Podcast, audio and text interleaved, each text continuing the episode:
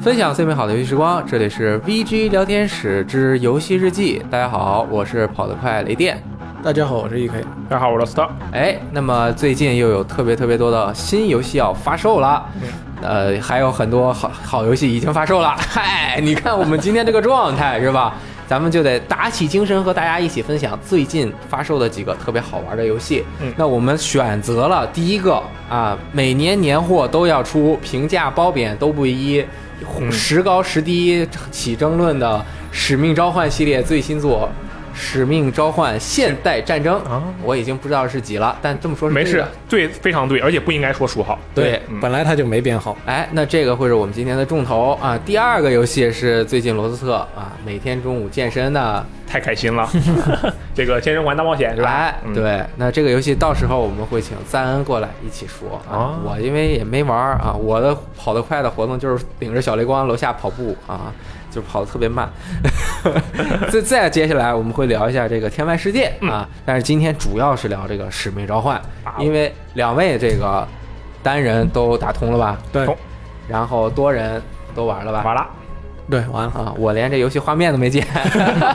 然后我看了一下，嗯，我的一个感受就是这次因为换引擎了是吧？，对，换隐形了。整个那个观感很真，嗯，哎，那其他的就不知道了。E K 给大家主要来讲一讲，先我们先分析这个单人模式以及合作模式，然后再说多人线上这个对战以及一些新的内容。那单人模式会剧透吗呃，肯定我们就不剧透了。 ？OK，。然后，而且说说到底，单人模式这个剧情应该说很大篇，大嗯家到时候如果有兴趣的话，自己要很有朋友已经玩过了，没玩过的话看一下玩一下也不是，也是一件嗯怎么说还挺刺激的一件 事情毕竟已经有一年没有玩了，对，毕竟去哎年两年没有玩两单人年没有了玩了，因为上一座没有单人嗯去年没有嘛。啊，两年没有玩了。对，所以说看看这个游戏啊、呃应该说电子游戏内的这个超级大片看一看还是挺值得的。多多长时间通关呀、这次呃，这次我们评测也出了嘛，上面写的是四到八个小时。嗯我自我因为我自己是分两天打的嘛，所以就是说一个上午一个下午，所以我自己也分不清楚我到底是用了多长时间，我六个小时吧。就就当它六个小时吧。嗯反正这个相当于是一个小小的教学，因为啊、单人模式里边出现的地图肯定都会在多人模式里边出现嘛。这个哦明白大家玩惯了这这类 FPS 的玩家应该是很有那个这这方面应该是肯定都能够想得到的。说到这个单人模式呢，其实我们这次听到了一些不小的，应该说赞誉，说是嗯当中有一些关卡设定的还是很刺激，很有氛围。那我那它就要对比了，因为它也叫《使命召唤：现代战》啊，前面那个叫《使命召唤四》，现在哎，对，不一样的。啊，不过，如果你要真的对比的话，我倒是我倒是感觉这一座在氛围上面真的是比不上以前的《使命召唤四：现代战争》。哦，这一点主要怎么说呢？因为你要想，它的名字叫《现代战争》，嗯战争嗯，Warfare 对，在《使命召唤四》里边呢，我们是这在剧情里面是实打实的真打了一场仗。啊，对，对，你看，比如像游戏开始之后，我们就一开始的那一个货货轮突袭之后，那个算是个序章。嗯到后边正式开始了之后，我们扮演美军的一名士兵，嗯，然后我们怎么做呢？我们是趁着直升飞机进行空中突击，对然后我们往下看，能够看见我方的坦克在街道上面飞驰，哦后边跟着我方的士兵啊一起进进行推进。上往上看，上面是我方的啊空中的支援，我们的战斗机在在天空中啊，那个时候你就感觉哦，真的是身临一个现代战场，对，那真的是在打仗。是拿着重武器打别人那个架桥高架桥上面的大坦克，对，嗯，那但这一次呢就没有打仗的这这一种感觉，哦，你就说我们就在一个虚构的国家，虽然也是同样是在一个虚构的国家，但是我们这次都是参与的是一个是抓捕恐怖分子，嗯另外一个是跟游击队一起行动去呃小打小闹。哦，整你可以说连整个游戏的剧情过程当中都没有，就单人模式当中都都从头打到尾都没有让你去打过一次坦克，也没有让你去打过一次飞机。那它是在那个多人模式的那个大战里面，在在合作模式里面倒是真的出现了坦克了。嗯，所以说，你这个时候你就会感觉，哦，说是现代战争，但是也这个战争说不上战争，因为我们经历的这一次的从头打到尾的这个规模实在是有点太小了。 那我觉得他这个名儿是不是可以改成 Modern Combat？ 现代战斗是把吧？他的好朋友吧，好朋友也做过 Modern 对 Combat。不过这次剧情肯定给呃的结尾肯定是给未来留下了一些，哦就是说伏笔啊，也或者说是展望啊之类的。对，要不怎么做《使命召唤：现代战争二》呢？ 对，嗯有道理所以说，在未来的新现代战争二里边，我们有可能，我感觉应该说很大的可能会看到一些更大的战争场面。哎，其实剧情啊，我好像通关的《使命召唤》还有几部，嗯但是我个人觉得，像四啊、五啊，它是有一个大的故事的嗯故事框架。但是那个大的故事框架，因为它经常切换角色，对讲的没有那么的连贯，你能够知道发生了什么，以及最后的大战嗯啊。其实我个人觉得很吸引人，更多的吸引人的一些还是它某一个篇章，嗯这个篇章的气氛，以及这个篇章它表现的主题，嗯其实就也反映了一些像什么人文呐、对战争的看法啊，嗯就那个战争对社会的影响啊，对还有各个势力之间的冲突，它是通过一关一关来体现的。嗯那这一次它有这相关的体现怎么样？因为这一说到 COD 那个呃故事，那我第一想到的就是狙击关卡，嗯对，这第次二也有想到的就是那个二里面《现代战争二》里面什么 EMP 炸弹是叫 EMP 吧？啊，对，嗯啊，炸弹炸完之后，整个阵黑了，那那个感觉都对挺有意，都挺好。嗯，呃，那个啊，EMP 炸弹，啊不就是说高空引爆核弹那个，确实是一个大场面。啊，这次的主要的说是在战争方面进行思考的关卡呢，说是也有几个，嗯，呃，作为玩家作为主角，可能会经历一些，就是说在剧情当中一些，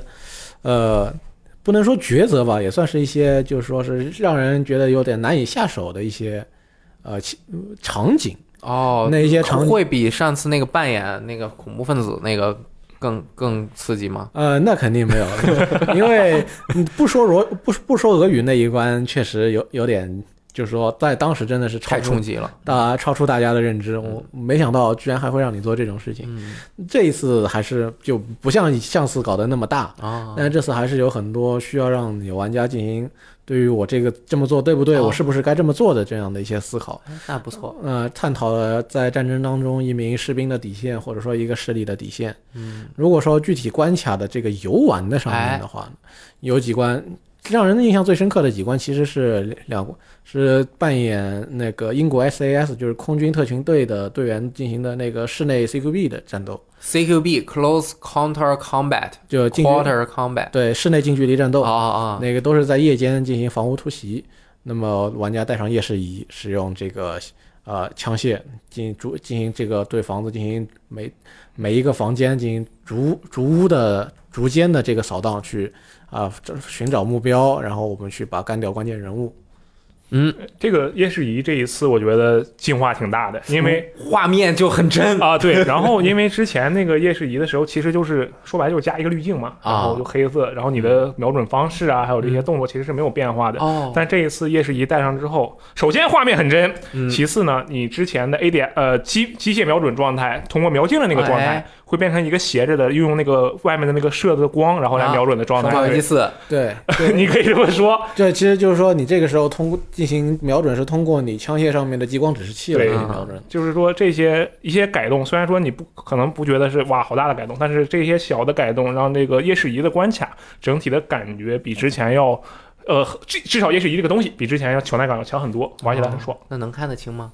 哎，能看清，还真能看清，因为它的激光指示器嗯标的很亮，可嗯对，其实能点。如果你是玩多人模式里边的那个夜战模式的话，你就从头带带着夜视仪从头快速的打到尾，哦那你觉得可能会眼睛被闪的有点花。但是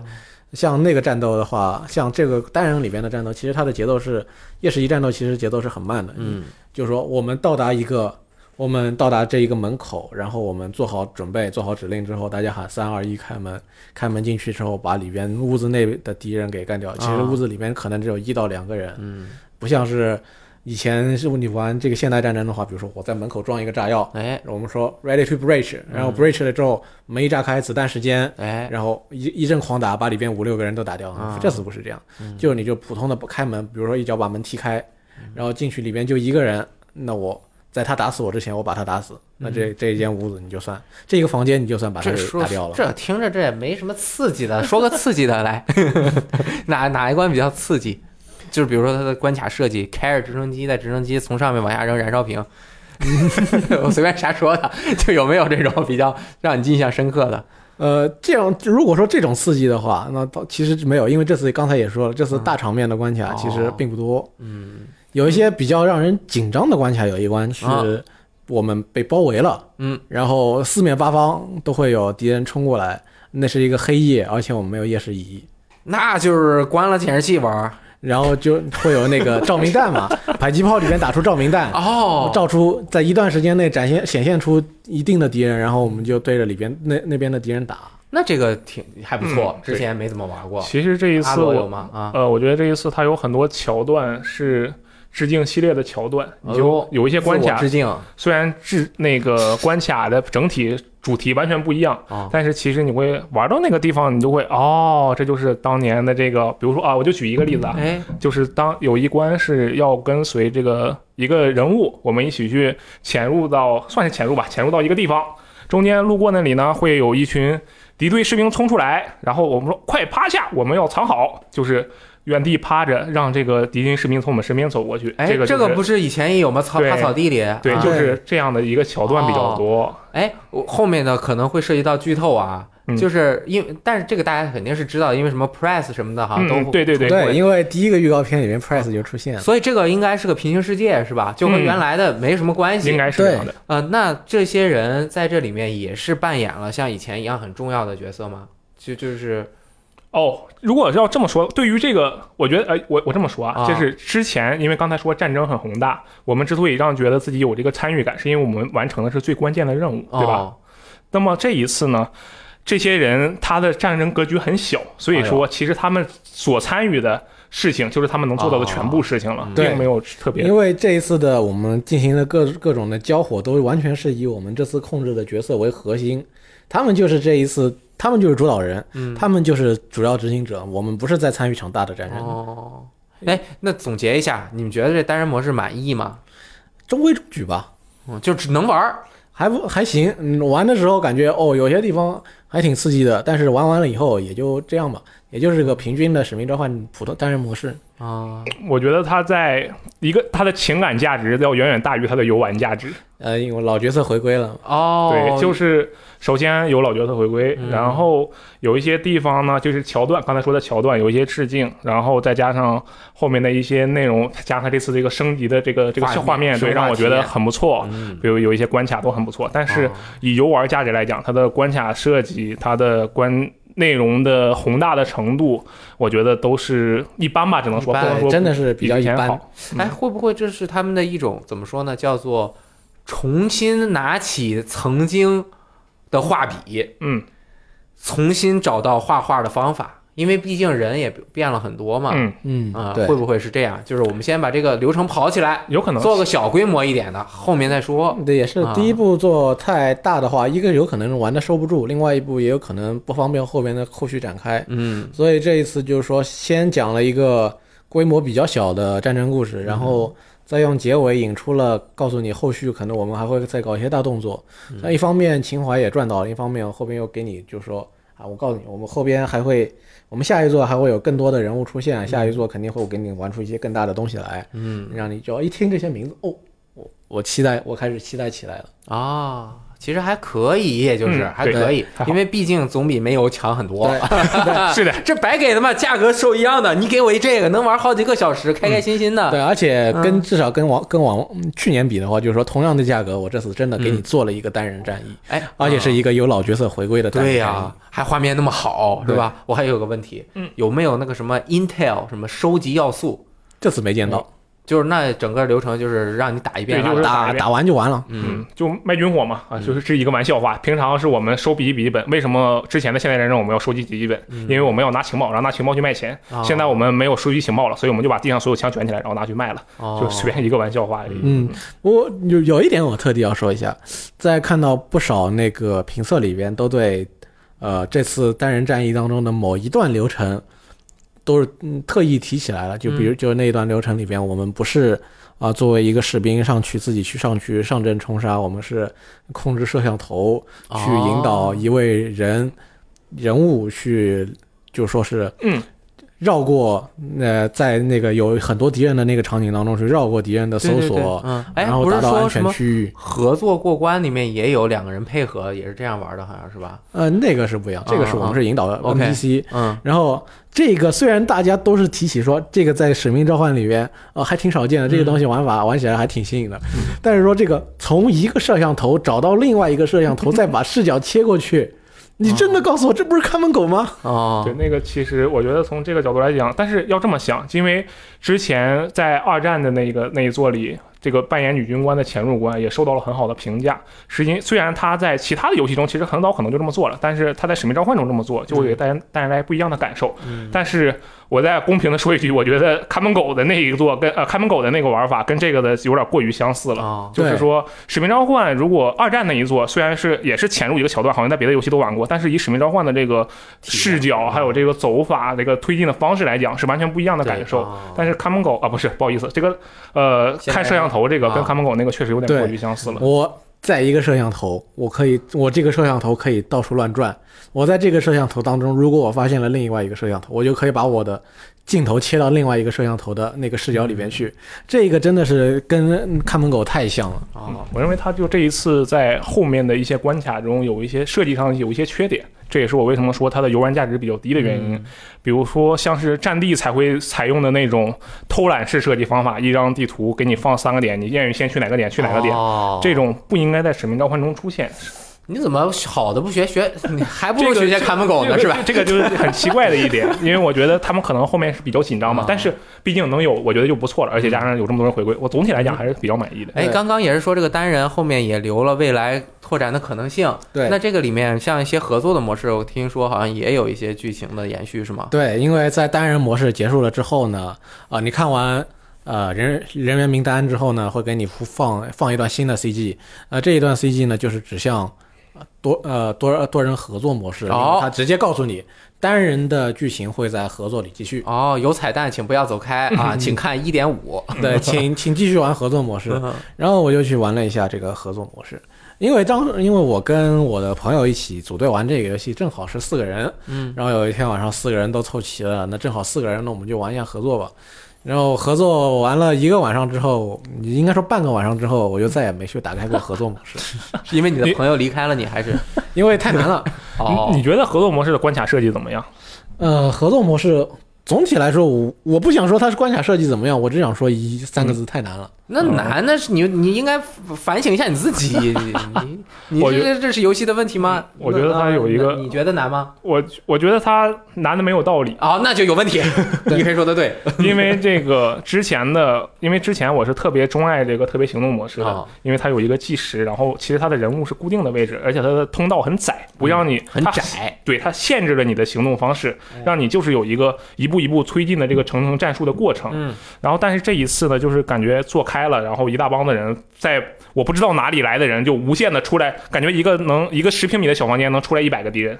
嗯，那种感觉。这种刷兵的这个方式，让我觉得失去了一些关卡设计上的之前曾经有过的关卡设计的优点。但是我想，他之所以这么做，啊，啊这还是优点啊。之前啊失失去了之前的优啊，点失去了，对对对啊， 我听了个执行了啊，啊，抱歉。呃，但是我觉得从另一个角度来讲，毕竟这是一这次是一个四人合作模式，呃，可能人多了，他就不太好控制这个事情。就不太好控制关卡的设计的方式，因为你人越少嘛，他就可以越加精控精准的控制玩家的行动。但是你有四个人，那我们必必然的要把这个东西做大一点。哦，可能就是因为这一点，所以这一次我觉得它的关卡合作模式的关卡设计有一些欠缺。哎，那这个合作模式它是也是一关一关的吗？那是一关一关，但其实啊，其实就四关是它吧？其实是五个关卡，一关几多少啊一人？关是就有很多个 checkpoint，其实说它这个 checkpoint 啊也不算准确，应该说等你四个人都死完了以后，你说可以是不是可以从你如果大家都选择继续的话，那就从你们刚才结束的那个地方开始。那就是分成一段一段的嘛。对那这一段一四段这四个关卡打大概玩的顺的话，能打多久？我感觉我把第一个关卡我打通一个关卡已经需要我很长一个小时。呃，如果一个流程走下来的话，可能得有半个小时。哦，那其实就是延续了，就多了两三个小时的内容。嗯，那我我关想键问是的你想要嗯把它打完，真的把它打完的话，可能你得打不止两三个小 OK 时，因为你会经历不断的失败、哦失败再失败。然后那它的地图肯定也和原、原做的也不一样是吧？其实只有当中只有一个是用了老地图，嗯剩下的四张地图都是新的。嗯，但是关键是这地地图又开阔，上面的兵又多，到处都有兵。嗯然后你总共只有四个人，你相当于是去四个人进行了一场无双行动。哦但是关键是它这个这个兵的血量还比普通的单人模式里面的兵的血量要厚，哦，你就感觉哦，这个我玩起来真的是好累。我而且到后边就是说，当一个任务合作模式的任务进行到了后半段的时候，它到处给你刷的兵又多，嗯，他们的伤害又高，四面四面刷兵，你守着一个点。就是评价一般，最终对，嗯那哎那这没有僵尸模式对不对？没有没有，然后这不是说 PS 四还独占了一个什么内容吗？生存模式，生存模式是不是就相当于合作模式的里面的一个内容？呃，它是合作的，它是合作玩的，哎啊但是我不觉得它应该是它，因为是合作模式跟嗯生存模式应该是分开的。对对对对嗯然后它是生一存波一波打嘛。对，就跟其实跟《现代战争三》的那个嗯生存模式是一样的，哦就是不停的在一个地图中你就乱晃，然后就守。那你守觉不得住这个位置独占的有意义吗？你愿意那把独它占分了就有意义，你愿意把它分享给玩 PC 版的 EK 玩吗？反正也不好玩，随便玩。 那不就没意义吗？ 我都不想要， 甚至这破东西还给我独占了， 不要。对， 对，因为我确实听一个 PS 四版的朋友跟我说，这个游这个生存模式不 好玩。啊，那白给不要对，那我觉得他既然跟我说不好玩了，那有没有也无所谓了呗。啊。哎，那这这期基基本上就是这个游戏的 PVE 部分了，对不对？对，那关于 PVE 部分，我最后啊还要说一啊点，啊！它的 PC 版，我可能觉得它的 PC 版是默认你把它安装在 SSD 里边的。为什么？呃，在我们都知道，在玩那个现代战争的时候，你当你进行读取的时候，它会给你播一些动画，啊，像以往的现代战争，你玩的时候，它是给你做那种简报，对，简相当于是呃地图这个人、呃、地图，我们从地图的这一个视角拉到另一个地点，然后这个旁边出现一个这个人物的呃档案啊什么的，跟你说这个人怎么样，我们要把他给干掉，嗯或者说这个人很危对险。对对对，嗯，这次不一样，嗯他给你播 CG，、那不挺好的吗而？且是高质量的那 CG，多好呀！呃，一边播一边加载。嗯，然后你就会发觉，在加载的时候，你的 CG 播到一半就不动了啊，卡在了那里。硬盘可能是我我不知道啊，因为我玩的不是 PC 版，是不是因为硬盘的那个读取速度硬盘不占够？我只能这么理解，我而且估我计用的是是，而且我已经是七千两百转的一个啊那平他台这 CG 放这儿不不合理，他这嗯对你你别读了，你你没有人测试吗？对它这个优化呢，就是有问题的。对你不应该这样，你你照应理该说，考其虑实这次的优化其实做的是很不错的啊，但是这一方面真的是这一次做的非哦比较糟糕的一个点，就是看 CG 到了那个过场了，就是说上下上下一一黑，呃不就上面上面跟下边一黑，进入到那个电影式的啊那个环节，你知道要放过场啊了，啊然后等，嗯，你而且你知道这是一关结束了，我们要进入，我们放完这段过场要进入下一关，然后你就发觉这个 CG 它放了十呃几秒钟之后、啊一卡一卡，那讨厌然后再放到十几秒之后彻底卡住，啊！再等到那加载结束之后，我们又加载了差不多之后，然后又开始哦一边加载一边放，那又那一卡一卡的。那还不如全加载完了，或者你先播完了再加载对啊。你你你其他的玩 PC 的玩家有遇到这个问题吗？都你都也都这遇样到了有问题。对你你 PS 有问题吗？我其实没哦有啊碰到这你种就情是况， PS 不卡，对我因为我不知道，我就没有，我都不知道它有这种情你看况，它不卡，对，独占你的读 PC 有取。 问题啊。应该说他这次他也还是想那个做到像以前那样的无缝接入，就是说我当中没有一个特地停下来给你载入的一个地方，他就是说我这里放放动画，嗯，放动画的时候还给你载入哦，你一边看动画一边载入，但嗯是这次放了个质量很高的 CG 之后，可能他就有点承受不住了。 OK，哎，IW 做的游戏中有僵尸模式的吗？这个我 IW 就记没有不清楚了。没有对吧 I W 我没记错的话没有，大那锤有啊，那这个没有了，你没就是不管是不是他做的，他之啊前有没有做过啊？那毕竟前面有好几座都有丧尸模式，嗯啊，对，那这次它没有了，你们觉得可惜吗？用这个合作什么呃四人？啊那我不觉得可惜不，可惜，我们觉得没什么得可没惜什么，是吧？因为现在能能这四个名字摆在上面，我就知道这可能不会有僵尸模式打了。机械人机器僵 尸现 都叫现代战争了，打什么僵尸？可以啊。那这个 PVE 的内容，你你我觉你觉得这游戏如果打满意度的话，应该统一打还是单人或者 PVE 内容打一个，然后和和多人模式打一个满意度？嗯，我觉得肯定应该是有分开应该是要评分价开。分开那多单单人 PVE 不是单人啊 PVE 部分，你你打你满意度几几星？五还星行满意，我就说两个字，还行，三星差不多吧。啊，你呢呃？我跟他一样，但是我的叫一般一般啊，二点五、二点七。啊，二点九五。哎，我我有这样一个问题，因为我已经好好多年没玩现那个 COD 了，就是我尝试了一下努那个不是 Snow 他演的那个那那那哦叫什啊么，那个是无限战争无限战争没打通嗯最被喷爆的那一座。 BO 三没打通，就玩了个开头。我为什么打不通啊？我不知道，就是它不吸引我。哦，我最近一个打通的是 Advanced Warfare，、哦高级战争，大锤做的那个。哦那个挺久以前了，啊，就是 PS 好像发售之后刚的发第售的二时个候嗯啊，那这一座我有可能打通吗？像我这样的人，哎，那因为你之前玩过《现现代战争》呃我四的那个《现代战争》对吧？呃，三啊，四现代战争一、现代战争二都玩了，现代对战，争三没打通。那我觉得你肯定能打通，因为你看着普莱斯，你就得去打可以嗯这个对吧？我我就是想问这但个，是啊我觉得你现代战争三都没打通的话，我这次给你看普莱斯，你也不一定能打啊，通现。代战争三是因为我当时电脑不行，我玩啊嗯 PC 版啊，特别卡啊。我要是玩主机版，没准当时就打完了。对啊，那那还是行，还还行，还啊能打。，嗯我要回归了啊。那多人模式嗯这个就两位也都玩了，你嗯玩了多长时间？我玩的其实不多，十个小时吧。十个小时，你玩了多长时间？嗯，我玩了二十个小时左右吧，因为都是下班之后和朋友一起玩的。啊那那你们辛苦了，就不嗯是工作，然后还要你们在这说嗯，大概玩多人等级玩到了四十多级一点吧，啊算是比较落后的那种。 那还可以，反正那都花出二十个小时来体验了，还算什么？那很很努力了，加班对吧？ 但是我们请来了一位朋友，嗯，这位朋友跟我们分享了一下他玩多人模式的体验，嗯，我们来一起听一下。大家好，我是打机侠，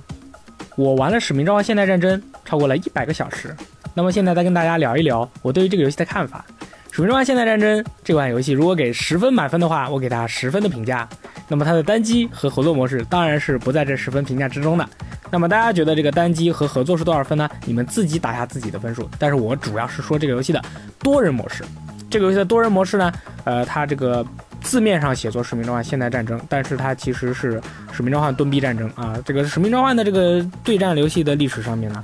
你永远都是盾逼与反盾逼的一场战争。所以说，这款游戏在这方面的拿捏好不好，我觉得就可以直接决定这款游戏的多人模式它好不好玩儿。那么这次游戏呢，它的这个爆炸物的伤害是没有被削弱的，而且很多有呃很多武有四把呃这个爆炸发射器，以及每一把步枪下面都可以下挂这个枪榴弹以及手雷啊、粘着弹啊这些爆炸物呢，对于敌人的伤害都是非常高的。所以说，我觉得呢，玩家的反蹲逼手段非常的多，但同时，因为 TDK 也就是杀人时所需时间的这个设定非常的短，所以说他这次杀人呢很快，呃，蹲逼对于他们来说呢也是优势非常的明显，所以说很多玩家的体验并不好。这也是这次一个蹲逼战争一个很大的问题，而且这个游戏这次不是加入了一个那个呃架枪的这么一个呃功能嘛。这个功能呢，我觉得也是鼓励玩家就是要卡点，所以说卡点盾逼战争。这次的最大的一个三点问题，我觉得第一点是武器的这个射程问题。中近距离呢，玩家一般是使用喷子，然后呢，中远距离呢，玩家是一般使用突击步枪。那么这个游戏里面呢，还有其他的几种武器，叫做狙击步枪、精确射手步枪和微型冲锋枪。那么三这个这三个类型的武器呢，我觉得基本上就很难有发挥的余地了，因为你远程你有可能你拿着狙击枪你也被一个突击步枪点死，近程的话你拿微冲呢你又拼不过散弹枪，所以说我觉得既然呃，就是这，我就打个比方吧，就像你是家里有两个娃，一个娃特别聪明，特别能干，另外一个娃就一般。那爸爸妈妈就会感觉，那就很容易去偏爱那个又又聪明又能干的娃，那个普通的娃就被人冷落了。被人冷落了以后呢，这就会出精神的问题。同时，这次的游戏也是如此。微型冲锋枪就是这个 SMG 啊这类的武器，MP 五啊、P 九零啊，用的人就非常少。所以就是你没必要啊！你拿着一把枪，他他突了别人半天，人家没感觉，人家回头过来，离你十米、二十米，咔一个喷子，一枪把你给喷飞了，你什么感觉？你体验很差。对吧？其次是这次的地图设计问题，这次的好多地图它都是对于蹲逼玩家来说是非常的呃友好的。呃，有一张地图是中间有个城堡，旁边的人是要，所以说一般这个在这张地图里面作战呢，玩家都会，呃，所有的一方人会躲在这个城堡里面，另一方人会想办法往这个城堡里进攻。那么往进城堡里进攻的那一方往往都会输，对吧？只要那蹲逼的那帮人不往外冲，然后卡点卡的到位，基本上这就没得打。然后还有一张那个另外一张地图是那个中间有个喷泉，两边有人那个两边有人打的，然后经常是有一一方人被直接卡到点里面出不来。以前的使命召唤，如果你攻击到别人的家，就快接近别人的出生点了的时候，它会进行出生点的交换。出生点交换以后呢，那你的敌人就会出生在你之前复活的地方。这样的话，相当于是大家这个这个怎么说呢？地位 switch 了，对吧？Nintendo Switch 了。这样的话打起来的话呢，就会你就会感觉它这个场面是不断的高潮迭起的一个状态，而不是说一家一方你死了以后，你在这边复活出来，还是被压在家里打，然后你就你就永远永无出头之日了，基本上就一边倒了。所以说，对于这种问题呢，我觉得这次的问题非常严重。同时还有几个问题，就是有些模式它非常不适合大型的地图，譬如说这个指挥部模式，它大型地图，呃，在大型地图里面，这个指挥部好复活在了比如说 A 点，然后你会发现你现在的这个位置离 A 点巨远，然后你的敌人刚好复活在了 A 点旁边，然后他们直接就把这个指挥部占住了。那这还有什么？这还有什么这个战术性或者是打法可言呢？你只要看你运气好不好，运气好了，我的指挥部复活在我旁边，我过去一站，蹲在里面放几个扩建，人家一进来咣咣都炸死，咵咵都炸飞，你这个体验就游戏体验就非常差。还有一点是，这次我玩游戏的时候，体验最差最差的就是它这个游戏，它有每日的这个挑战和你的这个一个一个叫什么，就是一个流程挑战的这么一个选项。这个东西呢，它经常会这个你，譬如说，它要求你那个狙击步枪杀人，好的，你拿狙击步枪杀人，结果它不给你算。而它要求你拿装备杀人，什么叫装备？就是飞刀啊、手雷啊、地雷是装备。然后你用了以后，你发现你杀不了人，你心里就在想了，那你说的这个装备，说不定不是说的是飞刀或者是手雷或者炸弹，而是专门的一种东西，你就会每一个都试，结果发现你每个都不行，最后你再去查 bug 上面说是都不行，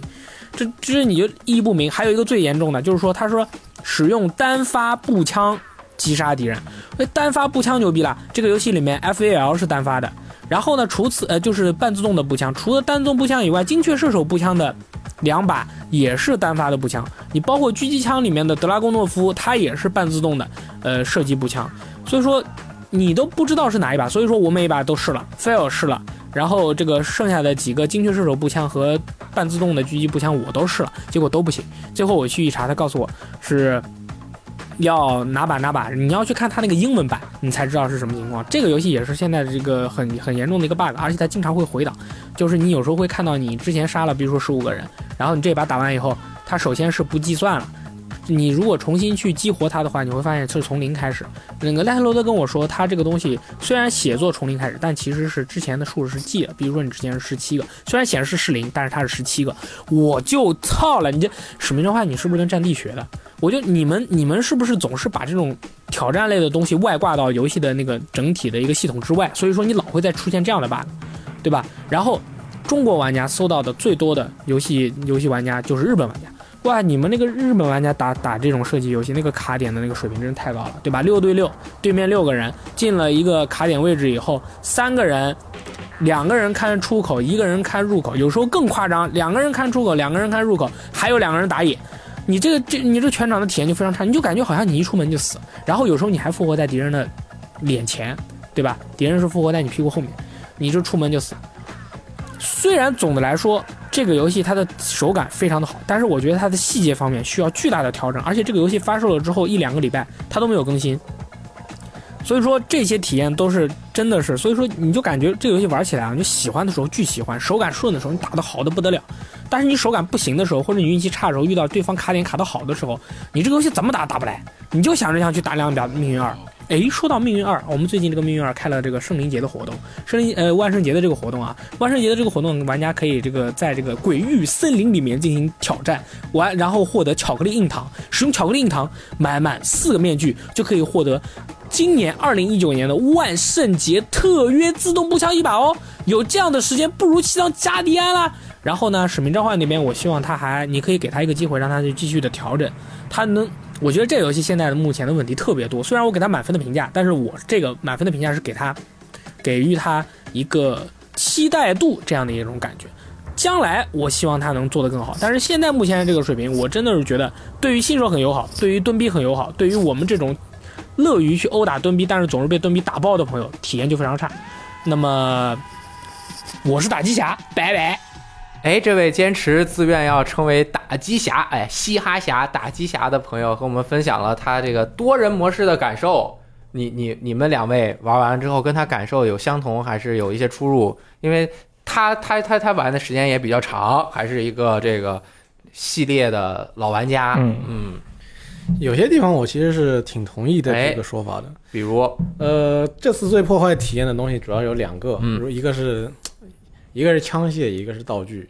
一个枪械叫做是一把叫做七二五的霰弹枪，嗯它是一把双管霰弹枪，而且是非常老的那种，它是要掰开来装弹的那种。哦打完两发就要掰掰开来再再装一次弹。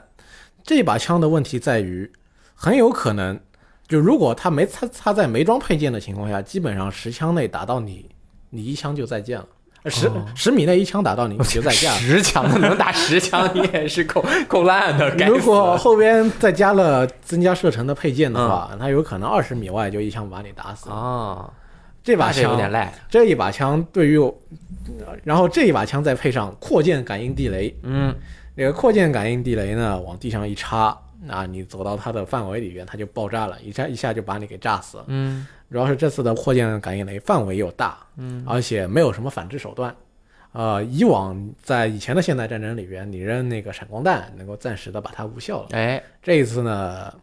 嗯，不能闪掉的，哦你要么发现它的位置用枪把它打掉，嗯或者是用雷啊什么的把它给炸掉。嗯，要么就自己去踩，啊哦要么就自自己踩，踩很开心啊， 而且有的时候，等你发现了，你已经来不及了， 啊你已经上天没了。事儿，马上重生啊对，主要是像像现在啊，标标配蹲逼打法，啊，找找到一个二楼的房间，嗯，我选那个技能呢装配双枪加那个加倍破坏，嗯那就是可以有两个致命道具，也就是有两个呃扩建感应雷。那么我在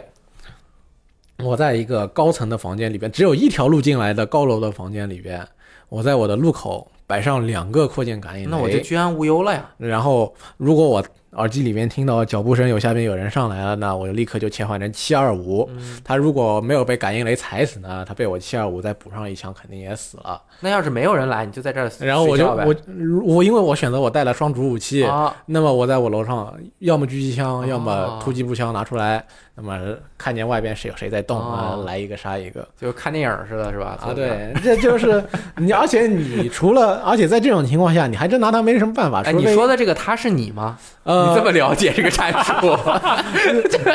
呃，我说 过，哎我说过，啊叫做打不过就加 入，啊，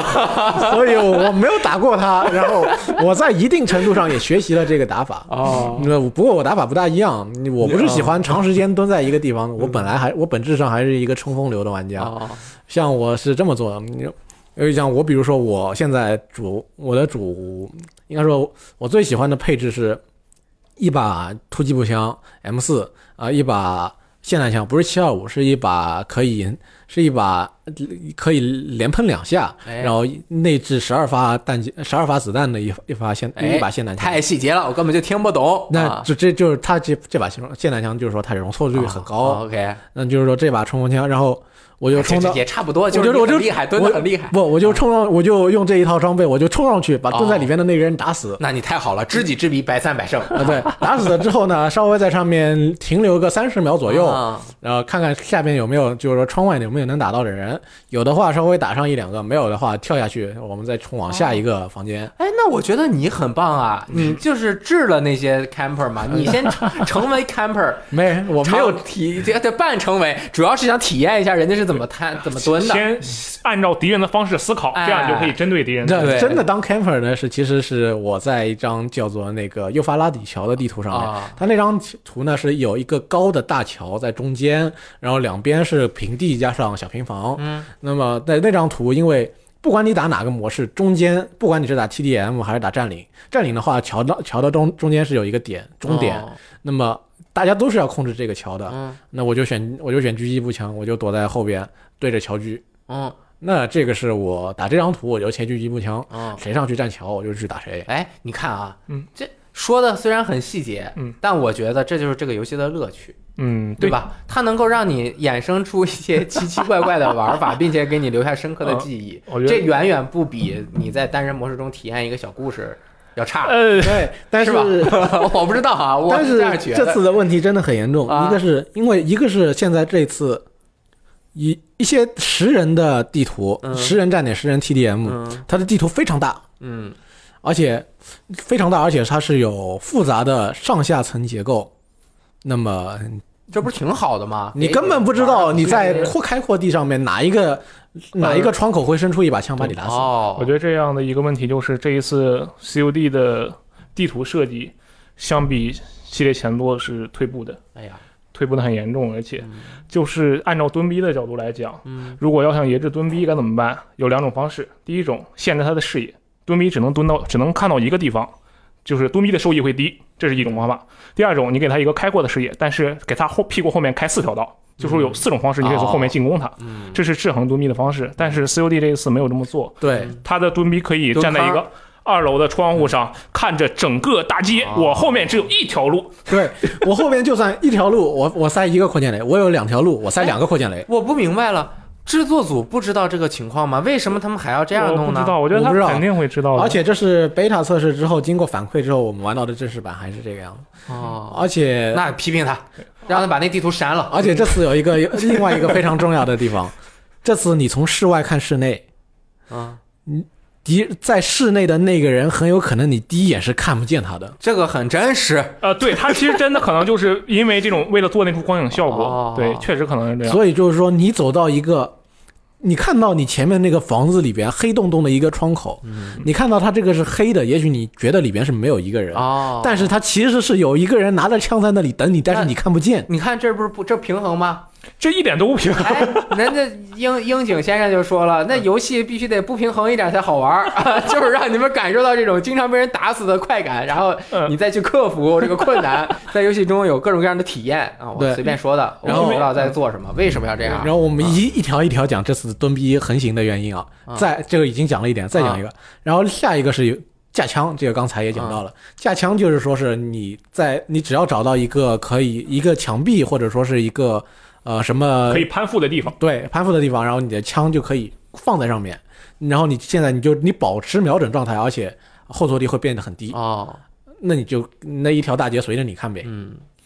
而且啊他露出来的、露出来的那个身体还比较小，哦就看不到哎，。有第三点吗？还有嗯，这次小地图上面，如果有人开枪了的话，是不显示位置的。哦，所以就更容易了。以在 beta 测试里边，甚至小地图是只有开啊，嗯呃 UAV 的时候才能看到，才能看到有小地图这个东西。哎，那还有第四点吗？呃，那继续讲第三点啊，这个嗯因为小地图上面开枪已经不显示红点在哪儿了，嗯，你只能听着声音，根根据，啊然后再看着罗盘上面的这啊个威胁点，就是方向上面的威胁点，你才能知道这个人大概是从哪里开枪的。小地图上面已经不显示了，哦所以你还得自己去找这个人在哪儿。虽然我不懂，我也不玩儿，嗯，我这么觉得，人家这样做，那就是他这是故意的，就是他有我就可是能这吧嗯样设计，这是我们未来系列发展的方向嘛。那这游戏完了，啊，那这游戏完了， 不是不是不是，你听我为什么这样讲？你你们两个其实算玩 COD 里面玩的比较多的人，在哦这不个算他多吧一正千万常一这么这么大大的范围的哦哦用户哦当中，你们好吧至少属于中中等往上啊，的那应该是吧。他要扩展更多的用户，就像刚刚打击侠说的，嗯，那就是嗯那个比较照顾新手玩家和蹲坑人。哦，对吧那我知道，新手玩家他冲他冲不过别人呢，他就去尝试蹲坑那我知道了。哦我他不知这个道系列之后就这么发展。 啊。是现代战争呢，就是。I W 自己做的呢，就是蹲坑流，面向轻度玩家，还有单人模式。啊然后呢，T 组那边人做呢，就问面向高端玩家。啊我连单人模式都没有，就给你们这帮打那个打冲锋的人玩啊，啊。他们可能这么发展，如果这么说能解释得通，也许。你但听你们说这一二三四点，制制作组不可能不知道，完全解释不通，啊，因为同样的东西在老手身身上能够发挥出比新同样是很赖的东西，啊新手玩已经是让人非常头痛了，啊在老手手里毁灭性的真的是毁灭性的。啊 就是比如那说我觉得啊刚才我说的这把七二五这把霰弹枪，嗯有人拿它来玩，嗯拿拿拿它来玩冲锋喷，哦，那就对于你们这些新手和老手之间的人最不友好。对，就你就会突 然在，就是这样你。会在突然的某一刻，在某一个转角，或者说是。嗯某一个时候，你的背后突然出现一个人，悄无声息的把你一枪给喷了。哦你只有看击杀回放，你才知道哎你背后来了个人。呃，这个这这个结构，它为平衡性，我不知道未来还有没有调整的可能性、啊，肯定会调希整望它能够往更好的方向调整，比如说、嗯呃修改一下武器啊，还有一些东西的范围，对吧？哎嗯对，说实话，我真这次对 I W 挺不满意哎的。，你先不满意，等一下啊，一会儿再到满不满意。 就是咱们有一点没聊，嗯这次换了引擎之后，我们只是提了画面表现好了，嗯，那它在枪械的手感啊等等这方面有没有变化？这个哇哦其实也是在多人模式中很重要的一点。 没错，为什么大家就乐此不疲的喜欢玩？就算有很多蹲坑的人，嗯就是有很多不平衡的地方，嗯那它的核心呢还是要开枪的时候的这是个的感觉。嗯那这个感觉怎么样？啊，我就这么说吧。嗯我虽然打不过那帮蹲坑的，但是我找着一个空地，我就冲墙上开枪，然后我就上弹，我就听那个声，我就看那个动画，我就特别爽。哦，对这个就说明做的好，没错，这个个做的特别的好，而且也许有的人不喜欢嘛，但是他这一次其实你仔细一想，就是将之前的一些元素夸张了一些。之前你一把 D 点五零，啪一枪，枪口抬高两厘米，这次啪一枪，枪口抬高十厘米，但没有十厘米那么高，就是故意抬高很多。然后这个上弹的动作也特别特别的用力，像是之前你一个特别虚弱的人，咔嚓咔嚓一下，这一次就变成了咔咔咔这样的一个效果。超人呢、对，没错，就是其实夸张了一些，但是之后让你反馈特别强，对，非常的爽。对，适当的夸张是必要嗯的，对吧？那这肯定夸张啊，人打了还会重生的，这不夸张？ 嗯，那个你你觉得呢？在枪械这方面你满意吗？，对，主要是新引擎带来的真的是画面上面的一些提升，对比如说在开完枪之后，枪口冒出来的这个烟，它冒出来和它那个消散的过程，其实看的是很舒服的。嗯而且在你没有瞄准，就是说你还是在腰射状态下边，你还是能够看到你这个瞄准距上面的那个指示指示点。那这这方面呢，就是说你感觉哦，画面确实是进步哎了，细节确实是增多了。啊，你看，先抛开什么平衡性蹲坑啊，什么呃战役模式没有达到巅峰状态啊，先不说，就只说它这个性价比，嗯，那我觉得这一座还是 OK 的。对，而且我觉得他可能就是想先这一座先把基础的东西摸嗯啊好，对，有可能确实你是这你样。看这个性价比还 OK，嗯虽然基础部部分其实并没有摸好，所以喜欢玩打枪的，今年又没有战地，嗯，对吧？那这个我觉得可能就是大家的选择，买了应该也不亏吧对，。而且不是有新模式啊嘛，对吧？他那个比如说 R U 二模式嗯玩起来就蛮好哎，玩。这个你们说说，好像没聊、嗯啊。这个也是多人模式中很重要的一个新的尝呃，试。对，确实是主打的一个内容。啊堡垒之夜甚至学习的出了一个，呃，社区玩家学习出了一个这样的内吧容。啊，嗯，这个平衡性还因为它地图控制的比较小嘛，嗯然后我至少我个人玩下来感觉是比较爽、比较刺激的，加上这个体验来说也比较好，因为会觉得比较公平，起码嗯。哎，那你们这个会不会更适合两个人连着麦？那肯定的吧嗯对吧？嗯对啊，因为这种非常讲求配合的二 v 二，肯定是不能眼神交流，嗯哦，哎，那这个会不会成为一个电竞项目呀？那哎啊人就太少了。应该我记得他好像这次就是要打造按照这个电竞级别来打造，但嗯是是不是这个模式我不是很确定。对，啊如果是要做一支战队的话，做 FPS 的电竞的话，最好是像五 v 五、哦六 v 六之类的。嗯那像 COD 它一张小地图标准的是六 v 六嘛，嗯，像 CS 是五 v 五。如果做一个二 v 二的话，感觉让人规模太小了，而且这一局打起来又有点太快了。哦，然后这一次还有除了二 v 二，还有那个广呃全面战争模式，哎，这个要聊一下对吧？啊，这个是这个地面战争模式这一个真的是，因为大家看到三十二 v 三十二又有载具，对啊呀，一下就想到 了那个战另外一地个啊，对吗嗯？但是它做起来其实又跟战地不一样。对呀，因为它整个节奏也不一对样啊 TDK 时间就不啊一样。嗯对 TDK 是什么 T 意思？ time to kill 就是啊你站在我面前，我啪啪啪打你，比如说在战地里我要打你四枪你才会嗯死，但是在 COD 里我打你一枪就哎，啊，这那是次嗯它跟战地就是说真的是有很多的那个战地的既视感，比如说地图上面有五个点让你去占，啊、就是这战地的征服模式，然后双方的出生点那里都有一些载具，有直升飞机，有装甲运兵车等等，那嗯看起来确实很战地了，而且有非常战地的事情，就比如说是啊一帮子人骑。趁着直升飞机飞到高台上面，大家嗯每人手一把狙，站在高台往下往下看，哦，哎，那重生也是有一些重生可以在小队队队友旁边冲啊，绳，也就分跟也跟战地一样分啊了好多个小队。那这就是完全学习战地呗？那你觉得 COD 学习战地应不应该？呃，应该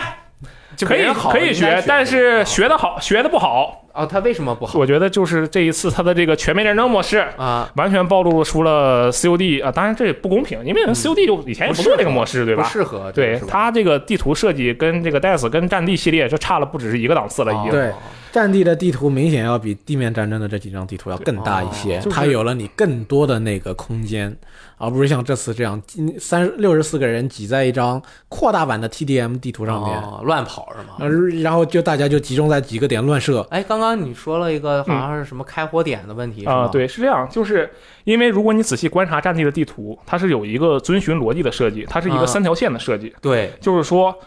一条线、两条线、三条线，地图上这三条线作为主要的交火阵列，嗯两条线之间是很难互相干扰的。啊，你像比如说有一个大山，对吧？嗯中间是一个山洞的那个山对山坡，下面一个小河。没错，就是我们之间两，首先两条线之间的人无法干扰，也就是说，其实是三个竖战场，啊，在这三个竖战场之间，我们再分成不断的高低差来分割节奏，这样的啊话就会导致地图啊，是会让地图上有固定的交火点。哎比，如说这个地图上，呃，有就有三个固定的交火点，那么这三个点就是我们哇哒哒哒哒，然后有些人愿意铤而走险就走走地道什么的。这样这才有这种战术性和整个战战斗，你看着你才能明白这在干什么，没错不是一一锅蚂蚁在那吵。呃，，对，然后 COD 的话，这嗯一次就是。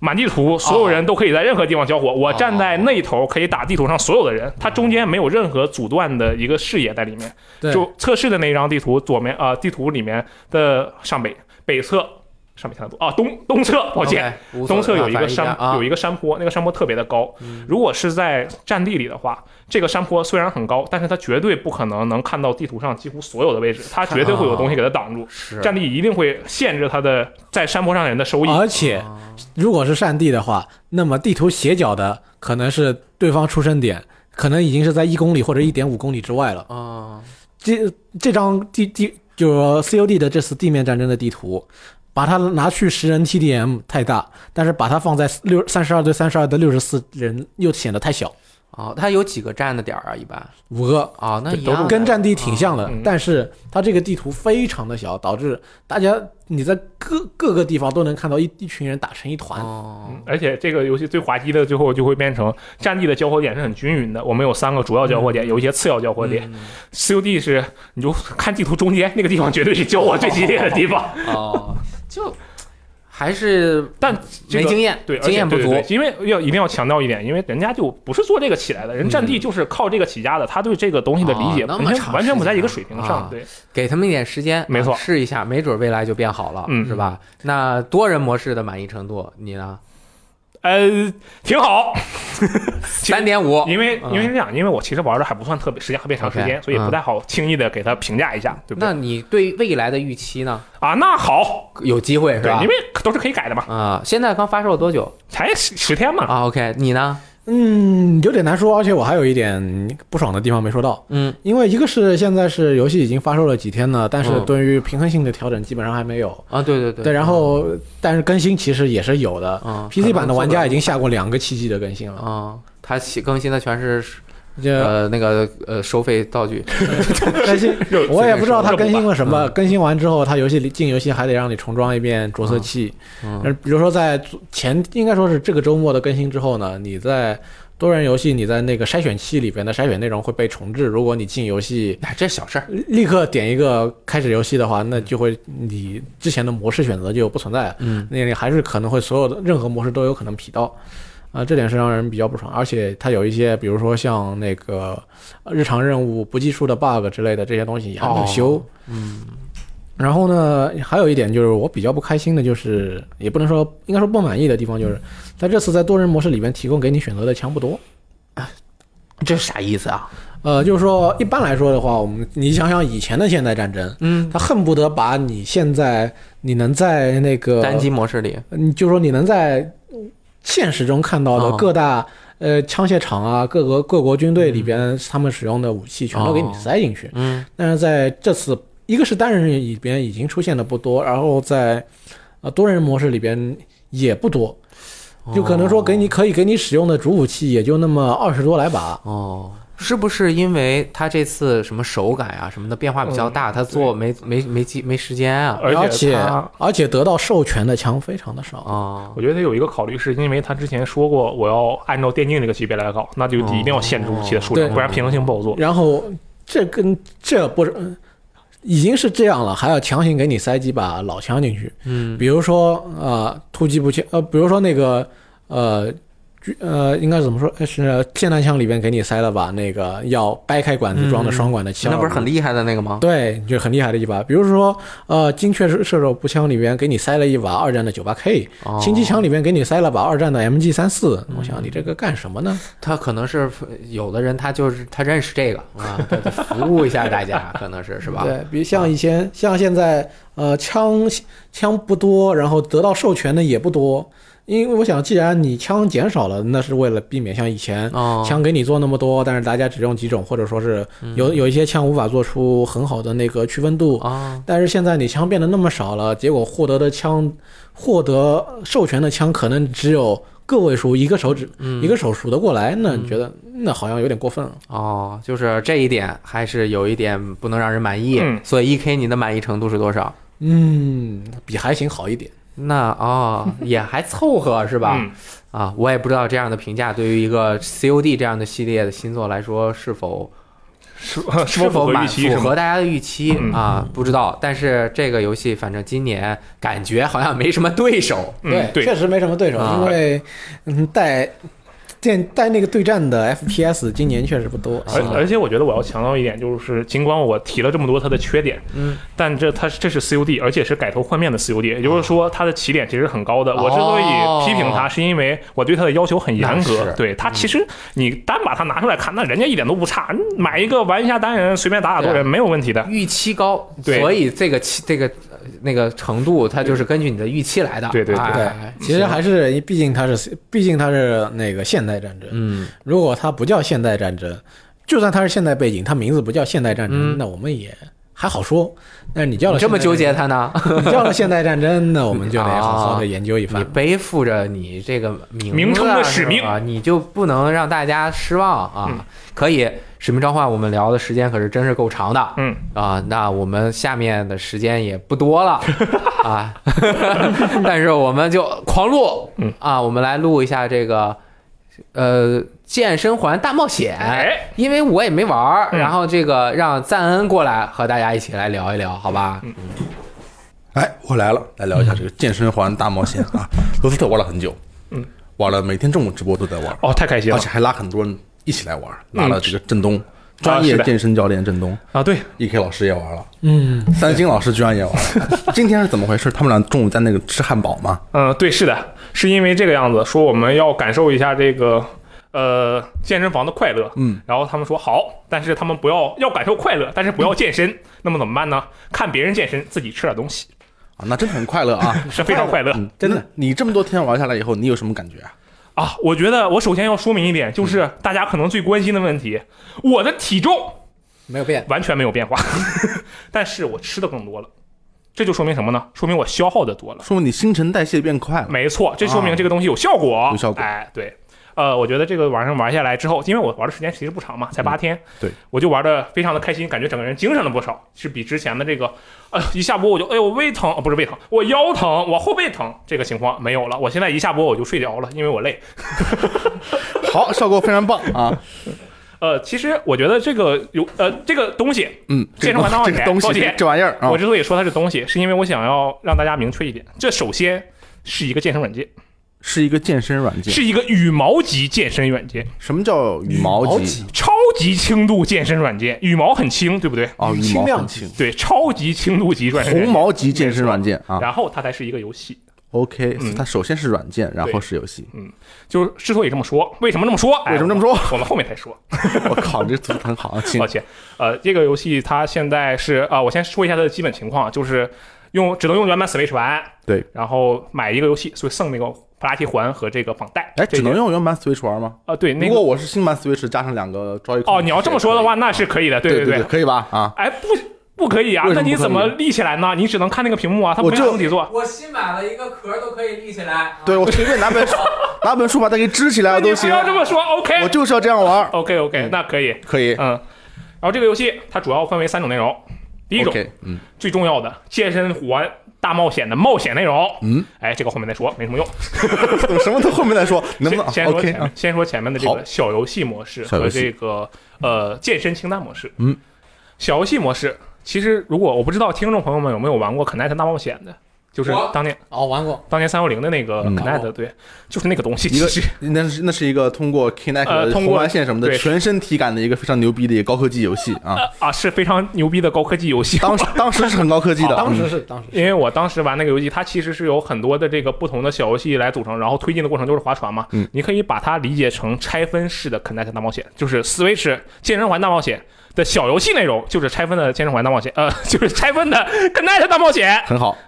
其实也就是说，这方面的内容其实很轻度的，你也不要指望它能给你带来什么锻炼。嗯，那我觉得其实就是图一乐，就是小小游戏就图一乐， 小游戏是不行的。对，小游戏就图一乐。 OK 啊，然后它第二个比较重要的健身清单，健身清单是什么对嗯意，思？这个是这样的，其实我我知道什么意思 啊，你继续说。健身清单是这样，我们在这个它，你你选进入这个健身清单，它会让你圈挑选你身体的部位。嗯，就比如说你去菜市场，人家就问你，猪你要哪块儿？你要屁股还是要腰？啊、哦这个呢就是问你你要练哪块儿？你是要练屁股还是好像不能练屁股？你要练腰还是练背？嗯，然后你选择一个地方，它就会哗出来七八个动作，这个动作就是专门用来练这个部位的。这么厉害呢？这样一套动作叫做健身清单。嗯，你觉得你要练，比如说我觉得哎我腰不太好，那我要练腰。你腰是不然后是不太好？我腰还好，但是随着这个直播的增长，我觉得我要小心一点，保护一下嗯自己，对确实吧？是。对，我就多多练腰。然后他就会，你选好这个，每天他会提醒你，哎，你要不要练一下腰呢？那我们就来练一下，你看你的先做一下叉腰这个哎肌啊，做一下伸展运动，嗯然后做这个十套动作出来。啊做的时候呢，你做一个动，做一下动作，他就会给你评个分；嗯做一下动作，他就会给你评个分。到一套动作做完，再做一下舒展运动，健身清清单就完事了。好，对他健身清单，我觉得比较好的就是你可以针对性的对于某些部位进行锻炼，这点不错。针对性的对于某些部位进对行进行锻炼，炼好，这哎个就会非常好了啊一。个不会想浪搞费某时些间事情的时候，你要锻炼一下啊。这个 OK，叉腰肌。这两个就我就说完了，就是所以把它放前面说，因为我觉得很短。那你说这个健身清单是不是比小游戏健身这个力呃要，那还强是嗯一点儿小要强强很多的，强很多了啊？对因为小游戏其实就图一乐嘛啊，就图一就是乐，图图一一乐就是图一乐。嗯，呃，真健身还得靠健身清单， 没错，呃，我觉得它最重要的模式，因为它叫健身环大冒险嘛，没错。那么它最重要的模式就是那个冒险。 Adventure，没，错，这个冒险呢，就是我们上来选择一个人物，然后我们的征途是有剧情的。我跟你讲，我们上来碰着一个环儿，这个环儿就是你那个普拉提环，嗯叫做灵环。对。然后你看见他说啊，我好虚弱，我的力量被魔王抢走了。嗯，那个魔王叫多拉贡，没错，就是 Dragon 嘛，好像多多拉贡是 Dragon 应该是啊 OK。然后那个环就说啊，你被选中了，你跟我合为一体了。然后我们的主角就手里从此就开始手里拿着啊，环，你就开始上了玩环了。嗯，对，从这个环就抱着这个环一起去打败多拉贡的路上，开始不断的前进。好，这是它的一个剧情，这剧情跟没有一样。呃，主要其实就是让让看它的玩法嘛。那我觉得这个游戏在这一点上下了很大的功夫。哦，是啊，它好不好，我先不说，但它下了很大的功夫。首先，它会让你输入你的年龄啊，其实这是在所有东西之前啊，就是让你输入你的年龄、体重，来根据你的这个各项数据来调一个合适你的强度。然后在合适你的强度之后呢，它让你做伸展运动，让你做这些各种各样的运动。这个游戏在进入之后，你要首先进入关卡，嗯，要还还会先有有氧运动，你先原地踏步跑，原地跑步，嗯，跑步之后呢，碰上怪物，碰上敌人，你要去攻击它，怎么攻击呢？选择各种各样的健身动作进行攻击，比如说你深蹲一下，然后你一撅屁股，对吗？怪物就特别慌，就啊，他撅屁股了，然后啪掉了三滴血。啊，这是精神攻击，其实你是蹲的越狠，蹲的越标准，怪物就特别就更怕。他说哇，他蹲的好标准，呃，然后他就掉了五点血。靠哦这么厉对害，，然后你蹲的随着你蹲的次数的增加，他的血就掉的越来越多。嗯这只是其中的一个动作，他还有这个卧推，呃，不是卧推，叫做叫做双手直立推推压，嗯就是把这个环给它往里挤一挤一挤，然后你就一挤，然后。怪物一看到说你这个动作，哇，他的肌肉好大，然后他就特别害怕，就差不多这样的意思啊，他就不 停的掉血，呃，它的这个推攻关方式其实就是在我一开始以为就是那我就做几个健身动作，把怪物打一打就 OK 了吗？难道不是吗？哎，它还真就不是这样，它有很多延展。首先，你的健身技能是分颜色的，哎，你做这个深蹲动作它是蓝色的，哦，哎，然后你做这个卧推呃不叫卧推，肌拉伸动作嗯是这个绿色的，那么敌人呢也有不同的颜色。有的敌人，他的有的敌敌人的形状，啊除了一开始的小不点儿，剩下都是一些健身器材的形状。有的人是杠铃，有的 人有的人是这个其他的健身特别动作逗，对啊，他们也有颜色。嗯，你用相应的颜色去打相应的怪物，伤害会得会获得增加。哦，属性加成，对，因为那个怪物一看，哇，他是跟我同样的颜色，他就更害怕了。哦，真正 RPG 对，了，这然后就是特别怕。嗯，然后特呢，别怕所有的这个动作呢，有些动作是单体攻击，单体攻击，对，像我刚才说深蹲，这都是单体攻击。嗯，还有一些动作呢是群体攻击，嗯，你有时候会碰到五个敌人，这时候你该怎么办呢？你要用一些群体工作攻击的动作。哎，对，而且有时候你会碰到一个一个敌人，但是不小心错用了群体攻啊，击，没错，你你就非浪常费了很多不输爽出啊！对这个游戏就有一定的策略在里面。啊，之所以说它有策略，是因为敌人有很多很多很多的样子，它有颜色，你要考虑克制，嗯你要考虑敌人有多少种，那我应该用哪个攻击可以最大化我的收益。但是呢，你还要考虑自己的血量，哦哦，因为你光在这健身，把敌人吓得直呲溜。你知道呲溜什么意思吗？我知道，对就他就是对对，他就一嘚瑟。嗯但是呢，你做完一套动作，怪物就会，哎，他休息了，我们去呲溜他。然后这时候你就要进行腹肌防御，这时候敌人会打你，打如你何进行腹肌防御？这不是个环吗？呃，是的，你把这个环对准自己的肚子，哦然后使劲的压，注意不要向下，否则你就会毁毁掉你的后 半生。哎，明白吧？ 呃，这这时候就是腹肌防御。那么进行这个防御动作，敌人还是会攻击你的嘛？对，这个防御住，即使你用最大的力量去，也不能说最大力量，我用我的全力去防御了，反正，嗯，但是还是会掉一点点血。哦，这个人物呢，最开始只有三个血，如果你被他打趴下了，被那个怪物谁打你的时候，你没有防住，你就被打趴下了，会怎么样呢？那你就趴下了，会有对， 你就失败了嘛。有死亡惩罚吗？呃呃，就回去了嘛，就回回去了，然后从这一关我从头啊，开始。还得从头开始。对，嗯，但是呢，随着你这个呃打怪的敌人变得多，你这个经验值上去了，哎，你得到了信心，星星，对是就是是你是的血星量星还是星星？信心，啊信你的血量上限 Heart 增加了 OK，对对对，厉害你的血量上限会增加。也就是说，这款游戏虽然本质上是一个健身软件，嗯但是它在游戏性上做出了很多努力。你甚至可以在一款健身软件中体验策略的快感。我是不是应该先收集一些素材？可以啊，嗯，这个游戏还有一些道具啊、收集啊这些很多东西。嗯对它这个内容很丰富，当然这个现实关系我就不多说了，反正内容都很丰富。然后呢，我觉得我要说一些关于这个游戏的问题。嗯这么快就有问题了。呃，对，就是很奇妙，为什么我会这么快有问题？对，因为是这样的，首先这个游戏很好，非常 nice，我觉得我自己受到了受到了鼓舞。然后受呢，到了为了这个直播的人嘛，总是人这个装逼是没有国界的，我就特别喜欢装。对所以呢，在直播的时候我就选择了最高难度。看得出，看得出对。然后我练了大概七八天之后，这个最高难度由于没有更高的难度，我现在玩起来有点过于轻松了，也没有过于轻松，有稍微有一点轻松。哦你就是七八天以后，你已经没有感受到强度了，呃不不有强度的，只是没有一开始那种没有那么累。我要死了啊啊这种感觉。就是你，那你还是希望有那么累。我还是希望它能够持续刺激我有更强的动我作，靠，你抖 M，啊因为我想要锻炼嘛，对不对啊？确实是。对，因为我还没有钱去健身房，你看怎么办吧？然后它首先它的满强度就是三十，我上来选三十，练了七八天之后，就没有更高的难度让我去再进行操作，这是它的其中一点不好的地方。另一点在于，因为我刚才说了，它是一个有 RPG 元素的东游戏，对吧？你在后面随着你这个等级的提升，你会解锁更多的健身动作，你做这些用这些新的健身动作。我觉得理论上来讲，这些健身动作应该比之前更累才对。但是其实呢，其实是变得更加轻松了之后，攻击力还变高了。攻击力是我打怪时候，因为我刚才说我呃，然后怪一呲溜就五点血，对吧？嗯如果你换上了新的动作，它可能是可以打到七点血。但这是一个矛盾。如果你是 RPG 的话，确实应该让人感到你的新攻击应该有对更大的没威力错。但是是作为一个健身软件，它应该一步一步更强力才嗯行，。但是我觉得这个方法其实很好解决呀、啊但我可哇，你解能决了，可能是后面会解决，但是嗯我我还没有玩到，可能是因为就是他把高强度的动作配上更高的攻击力不就好了吗？对不对？对吧？有道理。对，但是他现在其实是我新学的这些招式，攻击力更强了，强度却更低了。哎呦喂，对，这个就让我觉得，嗯，有一点问题，但是很有可能是其实后面才等着我呢。但是这个是不好不好说，还有因为我更现在强玩的到第四个世界，嗯据说一共有二十个世界。对，很厉害。嗯。然后这个游戏我整个玩下来的感觉就是，它非常适合，它非常不适合那种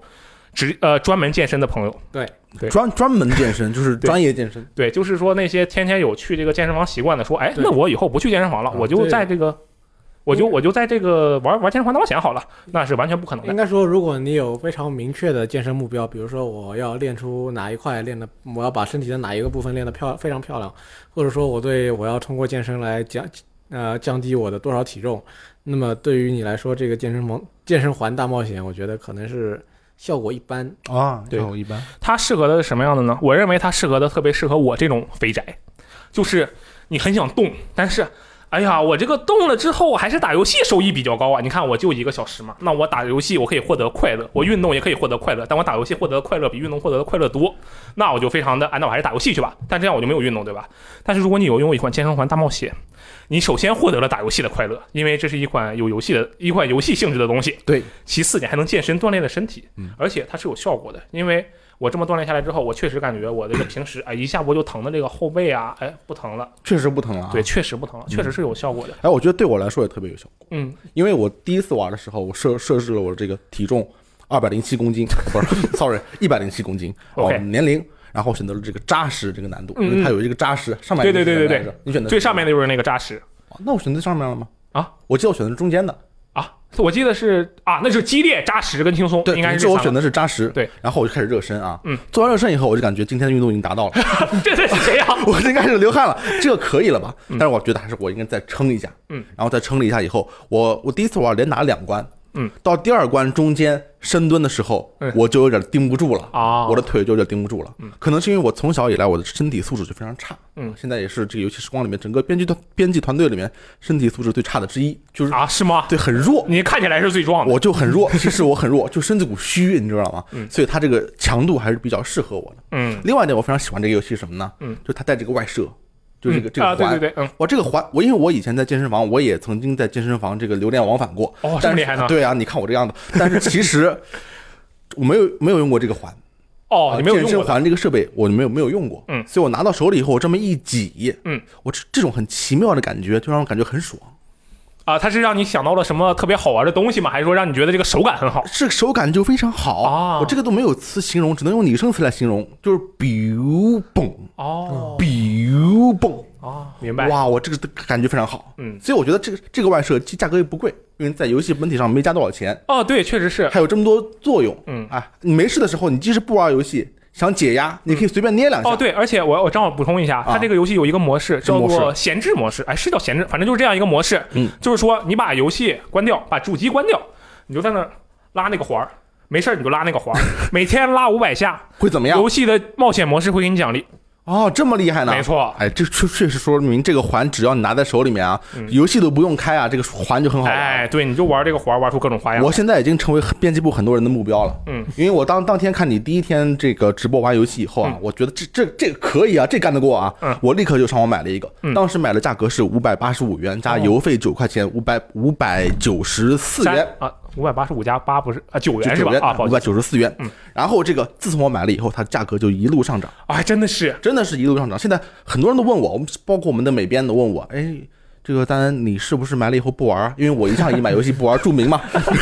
就是一向以出东西为闻名。我说这个等一等，我可能还给再给他一个机会。嗯他就想，哎，叫做等慢出一个，就等别人慢慢不玩了以后，我等他出一个，因为现在价格买就不划算嘛。啊哦你看那个老王，嗯，爱地球老王现在也等着我呢。啊丹丹，你还 玩吗？我虎视眈眈啊都盯着我，啊但是我觉得我还是有希望的。他我不们是应该去踢球吗？对对，他不是踢球吗？他凑什么热闹？我到现在为止我已经玩了两次了。嗯，我觉得这个真的很 多，两次超级多，我去。哎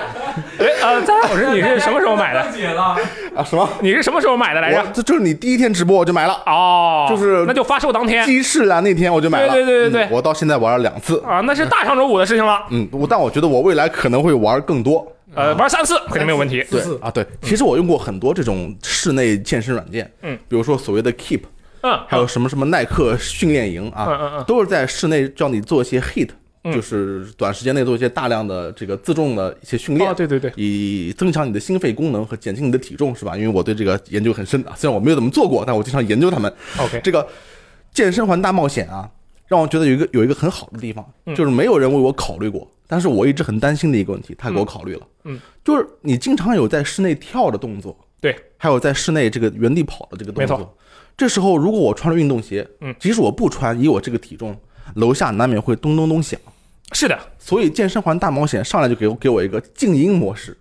哦，对，对，这个静音模式里边就可以把这个所有的这个跑步的动作啊，嗯给它换成简单的伸展动作，就是轻度的这个微蹲、轻蹲，不是深蹲了，浅蹲。嗯，哎，我觉得这个特别人性化，嗯，给我们这些在楼房居住的这个不是在一楼居住的这个朋友们啊，嗯，那一楼还有地下室呢，对不对？对嗯，给了我们一个做一个文明中国人的机会，嗯就是啊，做其一个实，对其对我觉得其实你也可以买一个瑜伽垫嘛，那样的话声音就会小很哎这多。我真的很重，一般的店真的是哦，是这样的吗？对，不容哦易。所以我以前跳的时候，我都很注意落地的时候要轻一点，就很就很烦。这个就解决了我这个问题。哦嗯嗯，我觉得这个游戏你说太太对了，它是一个它是一个软件。嗯，就前段时间很多人跟我提啊，就是说，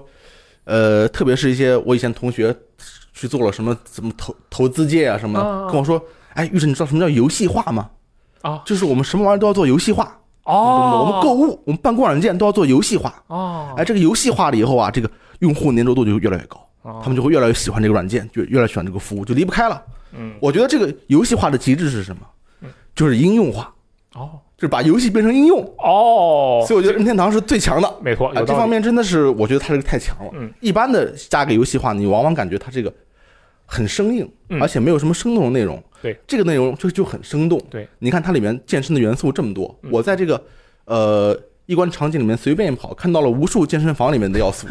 包括这个， 对啊，包括这个杠铃型的敌人就不说了，嗯远方还有这个不停的升起降下的这个你推举啊我东西推的那个砝码，啊啊啊那个砝码，哦，所以你看到，如果你在健身房有做过的话，或者是你经常健身的话，嗯里面很多画面的要素都会让你会心一笑，嗯而且整个游戏的气氛其实很幽默。嗯，虽然它是一个冒险游戏嗯，但是它并没有把自己看得很严肃。没错，他知道唱歌跳舞加少林功夫是个很胡逼的想法，嗯，但他从来没有试图过隐藏过这一点嗯。包括他的 BOSS 啊，都是穿这个连体对健身衣对，紧身连体啊健身衣，然后不停的对你做各种炫耀对，的他动有的时作。候会做做俯卧撑，有时候做做深蹲，对，包括这个灵环的对话也很有意思，表情也非常的夸张。嗯，加上这个游戏最牛逼的一点什么呢？有中文语音。哎，没错，这个太厉害了，哎，你就听你做的时候，就听这个中文教练说可啊以，太棒还了有，闪耀着，我他妈闪耀着什么意思？然后你就听了以后你就很兴奋。嗯，所以我这个我觉得我还要再给这个游戏一些机会、嗯啊，我不能让他们轻易占了我的便宜。 OK 嗯所以我今天回家再玩一次，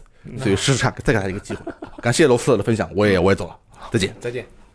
biu 蹦是这个吗？呃，对，就是差不多这个意思。哎，听得我当时真的很后悔。当时我给咱说，那个你你下单了对嗯吧？帮我也下一个，咱一起买。后来我想，不行，我得回家请示一下萨利。请示完了没个结果，我们说再考虑一下，再考虑一考虑，完了快他妈六六百多，快七百啊，！对，说涨价涨得很厉害，啊！你现在赶紧把这个出了，然后再买一个回来便宜 了。说着玩儿的啊，那个不知道大家有没有呃动心啊？但我我就随便提一句吧，那个注意自己的这个身体状况，啊对别有对点对过度了。嗯，没错，啊啊嗯对虽然我感觉这个游戏怎么玩都过不了度，就是吧是小心受伤就对对对对，什么关节呀那种危险的地方小心一点就好。对，好，那么我们今天来到了最后一款游戏，也是我曾经一直夸下海口，或者是大言不惭的说，这是我二零一九年最期待的游戏，呃，最期待没有的之一一百个游戏没有啊，没有没有是吧？最期待的就是它，年度游戏不是它是吗最期待的二零一九 OK 年十一月全的年度游戏。 ？OK， 对，这个。呃，天外世界啊，最早翻译的外部世界这嗯对款游戏是黑曜石啊，这个老哥几个啊，从这个当年辐射一、辐射二开始做，什么嗯 Team 和那个咱他们两个人一起做的。这款游戏出了之后呢，你说它给我的感受有没有达到那种哇、爆炸了嗯那种？就是你想啊，这个都在说它是辐射新维加斯的精神续作嘛，呃，都在说吗？ 还是只有你在说这个？ 我就希望大家都说 OK，OK 啊、说说完，毕竟那个它它继承了很多辐射新维加斯的特嗯点，但其实它最终表现出来的一个整体的观感，嗯，它是辐射新维加斯加质量效应，哦，哎，就是。它不仅是看起来像质量效应，因为质量效应讲的就是因那个各个星球来回对，星际之飞，间来回飞，对，有很多种族什么的，然后在这个一个太空歌剧，太空歌剧啊，那个，但是其实呢，它不只是主题上面像，在玩法呀、地图设计和一些结构上面都是比较像的嗯，所以它这两个结合起来，还结合了还。大大量吸取了各种这个游戏的经验，以及用户对于之前相似游戏提出的一些反馈，就说我觉得如果这样这样这样，没准就更好了。我觉得他们自己开发团队内部也评估过，嗯那么我们拿出几个和我们这个游戏有相同主题的游戏，我们来考讨论嗯这些游戏里有哪些是让玩家觉得特别爽的点，嗯，有哪些是让玩家觉得不好就不爽的点，嗯我们就把不好的去掉哦嗯或论者调进行修改，把好的发扬光大，并且做得更爽更好。嗯，然后呢，结果出来的就是这款《天外世界》。那我要提前说一下，嗯，我还没打通，没事，我也没有打通。我我很努力了，我很努力了。嗯这个游戏我是想玩一遍就把它方方方面面多玩到，所以我是支线任务不做完，不往前推主线的。哦一样的，一样的。对，嗯然后我现在玩了二十多个小时，应该打了有三分之二，嗯啊，或者是二分之一多，三分之二左右。我感觉游戏整体的流程确实是如黑曜石自己承认的，以及评测者说的那样，就是他想做一个更注重质而不是量的一款游戏。嗯，他是想做一个相对来说较小规模，但是其中有很多可玩性、有复杂和各种变化的部分的一个游变化的内容的一个游戏嗯，而它真正的达到了，而这个达到的方法其实。不是所有的团队都能够达到，在一个叙事型选择导致结果产生不同分支路线的游戏能够轻易达到的是吧哦一？般的团队其实做不出来。是的你像它结合的质量效应，并没有结合质量效应叙事的方式，嗯因为质量效应它在选择上面，它是通过一个什么卡码值，然后以及你有没有做你同伴的那个忠诚任务嗯，然后去。最终决定，它对整个故事的结局并没有什么特别的影响。嗯而辐射其实更好的，其实就是说黑曜石的这个一脉相传下来的，嗯就是你整个人的行为的选择就会对你的结果产生影响。那么它继承了质量效应的哪几点？我想多说一点嗯，因为新维加斯可能很多人也都玩过，嗯像黑曜石做的游戏的特点，大家也都讨论过。那么它继承的就是。质量效应，它不就是有很多个星球嘛？嗯，你可以开着一个飞船，在各个星系和星星球之间来回穿梭。呃，它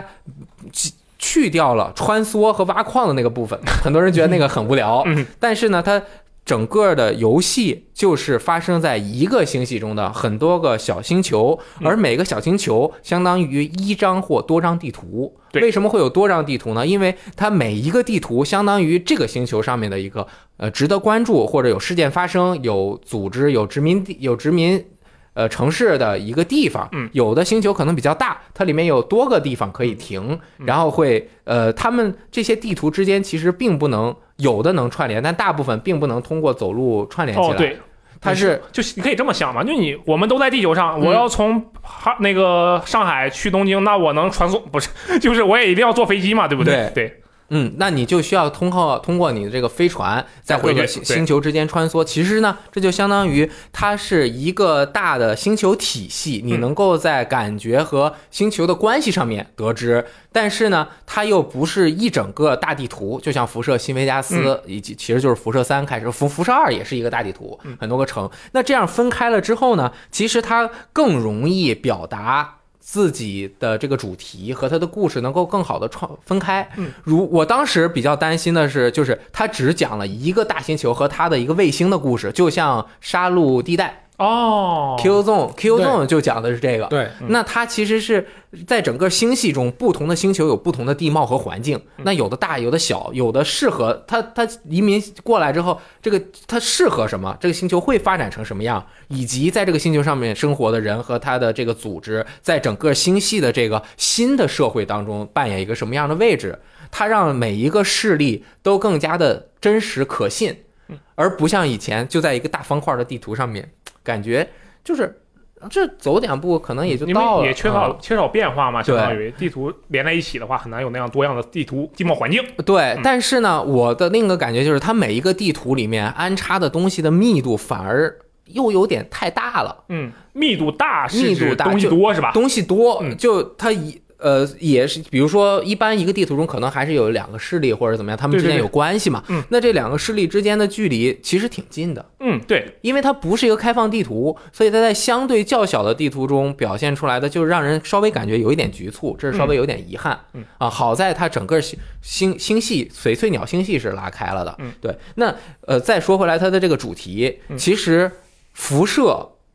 废土风格，或者说这个废土的科幻主题的故事的描述的核心是什么？什么呢？就是把人类的这个社会分崩离析，并且经过一个大的浩劫重新建立起来的社会。嗯，他们的这个人进，这些人进入这个新的环境，怎么让新的规则产生出来？哦，以及人们在新的规则，不管是道德的还是法律法规，或者人们共识之后产生的这种呃交交流和呃经济贸易关系、人与人之间的关系，它是这样的一个实验。嗯，辐射就是为了表现每一个人在里面的选择，这样子才更能够直击人性，就是反映人。人的本性在这些环境、极端的环境，或者是完全不同于我们现实社会中的一些嗯呃这个规则下面的反应，是特别有意思的。那这个其实呢，它绝对不是废土风格，嗯，但是你想，它是一个殖民，在一个银河系边缘的星系，嗯有一个大的企业已经把这个完全控制了，自己建立了自己的绝对的规则。具体的也就不多说了，嗯那个一会儿也有可能会稍微剧透的讲一点点。 OK 那么再加起来，我想讲一下，它也是继承了辐射新维加斯的各种优点。那这个优点是什么呢？嗯那就是你的选择和判断，以及你行为的方式对整个世界会有什么样的影响。嗯大家不要想的太夸张，它并没有那种。就是我想怎么样怎么样，就像一个开放世界，这就像一个沙箱一样任我揉，其实不是，哦，明白。它其实还是刚刚说的几个势力，每个势力有你对他对你的态度，就是你的这个叫什么荣耀值，不是，呃。呃，好感度是吧好感度，对，好感度，它有一个好感和一个反感，嗯，但是其实它这个好感度啊，你只有在完成大的任务，嗯的这种选择上面，比如说两个对立的势嗯力，你帮了这边就会损害那边的势那个好那个权利，嗯那好感度就会有这样的变化，对有嗯调整。啊，但但是那他这样的才能够影响，那你平时的一些像什么小偷小摸呀，尤其是我们这个里面角色，他说服的能力非常强，没错，对，所以其实那个并不会造成什么太大的影响。对，这个你就看出来，其实还是在你任务的节点的选择上面，去完成对于各个势力的影响和你故事的发展的走向。嗯，这一点其实没有特别大的进步。嗯，但是他把它做得更加的明确和有意思嗯。其中有意思的一点是什么？就是辐射的整个世界观，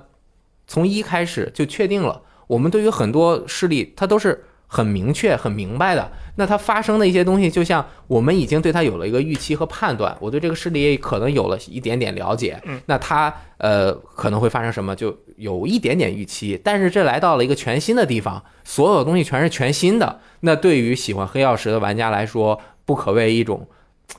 抛开一切重新来过的这种快感。嗯，对你再去了解各个势力以及他们为什么能够成为这样的势力和他们的理念是哪儿来的的时候嗯，并且再产生这个碰撞，就特别的有意没思。错，那辐射的对话选择，呃，还是能够有的。然后因为结局也没玩完，我我我也我也就不再多说这个了。嗯，OK 那就说说它的玩法。嗯，我认为这个游戏的玩法呢，它像结合了很多原来大家喜欢的地方，但是简化了很多东西。嗯，我们在有某一期节目中说过了，最大的简化，就比如说它的武器，就武器三种弹药。啊轻对，轻轻弹轻药，重能量，重和能量。对，所有的武器其实每一种类里面有个七六七种，武器每每一类里面每一有类十可种能不多。呃不，你因为它其实是每一样的武器单类不多，但是它分等级嘛，对就是什么分等武级器第二级，什么武器中级版，对，一般有个三四级、对，三对级对对左右。三级左右对，然后它的能量还分了电子和等离子两种，啊，对对对对对，对吧？但是它相对来说，你就不用考虑自己的子弹了，而且这游戏里到处都是弹药，嗯，真的是资源特别多，对，资源特别多。然后呢，你不用考虑这个，那你就玩起来更加的自由。对，这个就像质量效应最刚开始，质量效应也不太用考虑自己的弹药数。对嗯对，但是辐射它相对来说就比较考验你废土生存的时候那些物资的匹配。嗯像有一些珍贵的子弹，其实你打起资来源管理，对资源管理其实是挺要劲儿的。嗯那在这方面，还有像武器它的这种管理也很容易。嗯你你稍微学一点技能，你走在哪儿你都可以把原地你的武修器东西分解。然后分解了之后呢，你就两种。一种是武器部件，一种是装备部件对，不会出现一会儿 什么螺丝钉啊 ，对对对对什对，么铝呀啊嗯就是之前辐射啊新的对辐射所嗯创建的那一系列分解啊怎么样，而它也没有物品的合成，嗯，它就把整个物品的系统做的相对来说比较简单，但呃是对，哎，它那个武器模块装作制制作算物品合成吗？那个个应该不算，因为你就是捡一个模块，不是插对进插进去，然后还而插不下来。而且我感觉它那个模块的数量也不多，种类其实也挺少的。呃，对，对嗯，然后呢，你用这些呃比较简化的系统，然后你去进行战斗，嗯，就这个已经说不上是它的优点还是缺点了，它的战斗的这种手感，对，我觉得你可以说它简化了吧，它这也简是化简了，化了。但是它射击的手感，你说它好不好呢？我认为是可以接受的。哎，我觉得其实挺好的。我是用鼠标键盘玩的更多，哦我是手这么柄玩的其实是没有太多辅助瞄准的。啊，对，没有，对，但是鼠标键盘里面它不是想追求真实，嗯就是让你打得爽。对，子弹的数量多的，我去，我现在大几千发都是。啊，对我也是，而且它这个游戏其实战斗的时候，你就发现敌人 AI 其实可傻了。，对，对，你就我就特别爽的是，我用那个转转转那个轻机枪，我就嗯摁住左摁住那个 RT，我就哒哒哒哒哒哒哒，特别开心，对，很欢乐。这个轻机枪，你想啊，一分钟发射好几十发上一100发嗯一百发子弹，哒哒哒哒哒哒，你都不伤，都不都都不哎，那个。对，这眼睛不眨一下，反正我子弹多的是。对，子弹多。然后你看他就特别随意，就是嗯呃霰弹枪一次也是打一发轻子弹。啊，对，确实是， 对对对对轻机枪一分钟哒哒哒哒打一百发嗯，然后那个能量枪有那打大泡泡的，一次打十发。嗯，能量枪那个狙的，一次打一发，就是就是感感觉像你就是随便给你弄。我现在那个什么武器部件儿六七百个，对，好好，修一下就十几，而且它还不给你占地儿，嗯，对，就是让你怎么爽怎么来。嗯，然后你像它的整个呃数值的加成方面，也是向着这方面去去去去改了。嗯，以前辐射 special 系统七个属性，对嗯 special 呃字母、啊，就对，那这一次它属性呃也有一些，但是它属性展开属性是六项好像对，然后属性展开了之后是技能，那技能其实蛮多的。哦，对对对，就之是前类似于各个的分开，每一个技能有三个的那个是吧？对，嗯之前你辐射你升了一级之后，比如说你拿十点左右的技能，二十嗯点，然后你把这二十点技能分配到小手枪啊、长枪、重武器、能量武器、投掷武器、近战。什么？然后啊说话这个那个，你要手单号嗯个分。而这次他把相同的东西三个三个一组，嗯前五十点你加一点，每这三个都哦对加。就对你加那个枪械，那你呃小枪、中枪和重枪全全都加直接加了。对这一点，我觉得呃看起来是简化，嗯，但其实是把整个数值考验的难度，或者是它在数值考验的考验上面给你降低了，嗯，就不想太考验你，哦，因为你随便加一加你就五十点了，对，对对，而且它尤其是像说服什么的，你达到五四五十点，基本上大部分都能说服对，，而且他后面这就是开场那个人同伴，其实，在你旁边还加你的那个说服的能力嘛，你哎捡一个那个能力，对对，就是感觉啊，除非一些特别难的说服，我一个注重射击的选手，五十点说服基本没有把我考考、啊就是考你考点住数的不够不让你说，对，没超过两两三次，就有一些欺骗的，我好像不够，我只要稍微，但是这个我我个人认为是为什么啊？嗯它考验各方面全面下降，就包括开开锁和黑客，嗯，它都是嗯差不多都能开，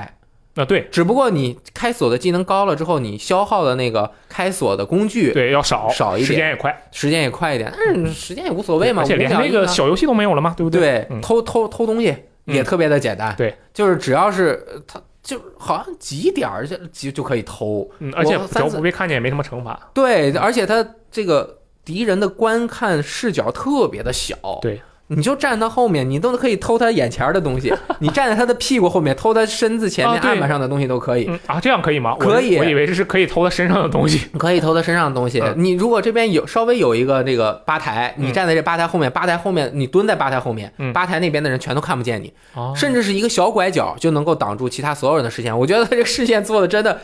一板一眼的，就是能看见就是看得见，能看见看不见就是看不见嗯。偷东西啊什么的，这个根本就不不怎么不怎么考验你，没有什么特别的几率问题，基本上都能过。嗯对所以就是到了中后中前期也没有卡，中就整个一帆风顺，你对对想嗯从来没干有什么看干过什么。啊，真的是这样，我想说服你，我就说服你；嗯我想骂你，我就骂你；我威胁你，我就威胁你。嗯，我想跟你开战，我想把你打，我就打。哎而且我还打得过你，你看他为什么我你你你觉得他为什么这样嗯，我觉得啊嗯，我其实有一个想法，就是他把所有的东西全都降低了之后，啊？那么就可以让玩家体验到真实的最黑曜石最强的那个能力哎——自由。对，就是让你感受他刚刚说的那个，你在整个世界中像超人一样。对，真的就是你，你想，我们他可能是这样，有我们这个任务啊有一百种方式能完成，哎，你不需要耗费太多的努力，啊你能体验到其中可能九十九种或者九十八种那么多，真的是这样。对你提个档，基本上就 就就举个例子，有一个地方，这个应该不算剧透，嗯就有有两个人，我和另外一个杀手都去杀那个目标。嗯，如果那个目标我已经搞到他了，我看到他在那儿了。嗯，如果我嘟嘟嘟走靠近他，我就会先和他说话。嗯，然后他会试图说服我放他一条生路。嗯，然后呢，这个时候另外一个杀手也会出现，我们两个可以选择，我我可以选择我把那个杀手杀了。嗯，我把他放走，放了，或者是我们两个把他杀了，嗯然后一人分一半的钱，嗯，或者是说服了他，让他给我两倍的钱，我哦俩同时分，好机智啊！或者是嗯，我躲远一点，直接把他狙死，嗯，那个那个杀另外那个杀手都不会出现，哦，就是因为我还没有和他对峙，他可能还没有看到没他，有看反到正他已经死了，嗯已经被我杀了。嗯就是他有各种各样的完成方法，嗯你说服谁也都行，你把他杀了，一枪就能解决。嗯，就是让你去体验，你看起来像是一个动作性的角色扮演游没戏错，但其实，在非那叫什么新超新星模式下，啊，对对，Supernova，我选的困难，嗯，就一点都不我困我选的普通就完全感觉像是幼儿园难度难。那完还有个简单模式哦，是吗？啊，哦、我选普困难难度就是感觉一点都不困难，嗯但是呃，它稍微的比普通难度在战斗上面，战斗叫什么 TDK 啊 T T K TTK Time to Kill 啊的，OK 时间稍微长那么一点点嗯嗯嗯啊，所以我个人认为它的系统上面，你说它有什么进化吗？也没什么进化，但是它简化的让人觉得还 OK，嗯还 OK。但是它做的什么地方好？嗯，第一就是它 OK 了之后让你爽，对你真正追求的也并不是说我。打得多么好，或者是他可能能力也不够。嗯你像新维加斯，它后面的那个特别好的生存模式是很多玩家做的那个那个那个内达华内华达计划，嗯嗯，那个 Na Navada Project 嗯把整个游戏的生存数值调得特别好，嗯枪械的偏移啊等等的全都调好了，嗯然后你再去玩才有那种生存感。可能黑曜石不太擅长 嗯数值数值这块儿，他擅长创意和写剧本。嗯嗯那他既然不擅长，他就把这个弄得爽，不不卡你，然后让大家去体验他最精彩的那个对部分。，我觉得这样做其实是有好处的。嗯我现在安利这个游戏，我是这样的，我说你把它调成最低难度之后，这其实是一款行走模拟游戏，嗯嗯嗯真的就是。你真的就完全行走模拟啊，聊聊天，然后基本上百分之八十都聊天过去了。你不愿意聊天，你拿个棒子敲人两下，他也就死了，这就很简单啊，对嗯真的就不会卡你。其实吧，像这两年 W 就是 CRPG 这个东西，呃，被人提起的次数变多了。呃，通过众筹或者别的什么办法出现的那个 CRPG 游戏也变多了，嗯，那导致了现在有一些玩家又觉得哦 CRPG 复兴了，但是你真的想要把它推荐出去吧，又其实又很难。是，比就如是说特点不够那么强。对你先上来建角色，呃，建角色的时候背景创建跟那个数值点数值创建的时候，大家已经绕晕了很你多先玩懵家了，，嗯，对我又但不你想用初始创建那个默认的，对，等你创建出来了，上来又给你来个技能检定，更多的玩家懵了。呃，嗯对，老玩家当然觉得说技能检定理所应当，但是呃吸被嗯好评吸引来玩的这些新的玩家一看，呃这个数值创建那么麻烦了，我还得技能检定，我这个我满足了这一个技能检定的要求之后，那我其他的地地方又怎么办？ 对所以说现在你把它简化成这个样子的话，还还是肯定还是有利于入坑的。对，但是呢，嗯我认为他们的这个原始的系统策划嗯和他最后的成果产生了矛盾。原始的系统策划，对，因为他自己系统在设定上面是有几个自己想要表达的亮点的。嗯，第一个就是他在之前叫 VETS 哦，避难明白啊所辅助射击系统，对对对他这次改成了叫什么 DDT 还是什么呃，哎我啊？反正就是他时间膨胀，时间膨胀系统，嗯这个系统就是你减慢时间，基本上慢的枪能开两枪，快的枪能开个三四枪。嗯然后你不动的话，它槽减的对非常非常没慢错，，嗯而这个射击的时候特别容易瞄准，然后你还能去停着看对方的一些弱点，对这个手感特别的爽。嗯，而且你加了相应的 perk 之后呢，你能够用的几率也就更多，嗯所以你就算瞄准瞄的不太准，你也可以用这个。呃，时间膨胀系统时间系统去体验射击的快感，然后对做超人的乐趣。嗯啊，但是。呃，它的战斗系统有的时候你不用玩的也很简单，啊对我其实很少用那个东啊西但，是我玩的困难难度是还是要活用这个的。嗯那这个是一个他自己的创新。第二个就是他的一直为人称道的辐射的那个 perk 系统。嗯。呃，天赋和技能是分开的。嗯天赋在原来的辐射中往往是呃这个一进一退。对你有一个优势，同时你就会失去一点。比如说你是单手单手射击侠，嗯那你可能有了这个你单手射击强，但是你双手射击就会有问题。啊对，但是这个里面它就没有这样负面的考虑，嗯，所以那你看 perk 那那个缺陷啊没事，缺陷是另外一个嗯，它的 perk 就分三个等级，你嗯开够五个能开第二级，开够十个开第三级啊，对，然后你去选，就你想选哪个选哪个，嗯，就是你你如果是一个单兵作战流，你也有自己的选法，嗯你是靠同伴打，你自己说服也有那样的各种各样的选法，你靠自己打特别强，然后包括加负重，而且它没有太多的限制，你随便选，嗯，就挺多的，两级一个，对，然后呢？那个刚刚说的那个缺陷系统，我最早的时候是特别期待这对，个系统其，实我也我当时玩的时候有一点点，就对我个人来讲，就有一点点呃怎么说，感觉不太跟我想象的不太一样。哎，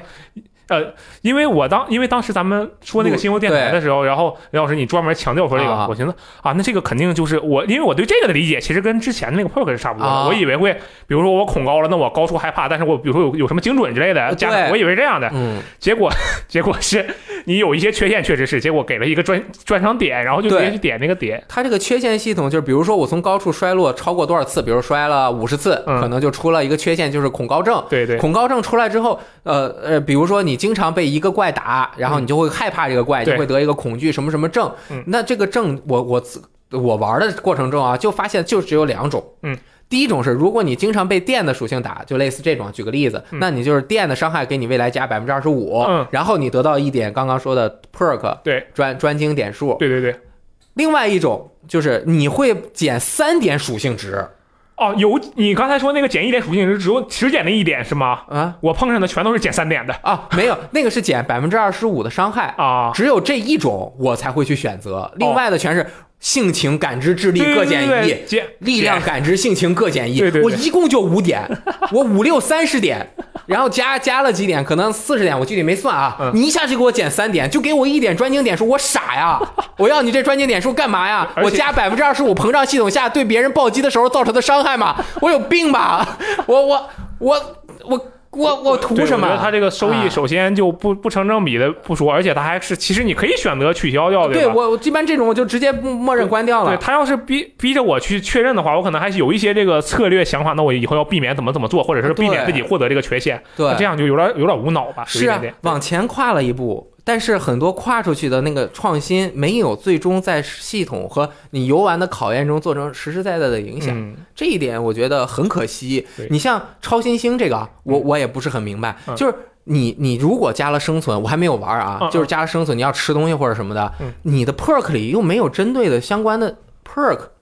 哦。你你整个明白系统就其实没有捏到一起，就跟没有捏他到一起之前的那种特别融为一体的那种感觉是不一样的。对，嗯感觉就像我需要有这些玩法，嗯我就去尝试。但是后来可能我发现我做不了那么有 趣，我就把它简化一点。嗯还有一个最大的问题就是战斗简单了，嗯那你的物资是否需要那么多？嗯，而整个游戏很很大一部分的时间花费都是在满地捡东西。啊，真的是而且捡的东西就他妈那么几 种，一种是枪，一种是子弹，一种是武器配件，嗯，第四种就是垃圾，嗯，鸡呃，呃人家能吃好吗？那怎啊么叫垃吃圾？的，嗯还有垃圾，啊，垃圾是指什么样的东西啊？就是那个你按住一个键就可以哦按 X，废品废品卖东西嘛啊啊啊啊，还有吃的，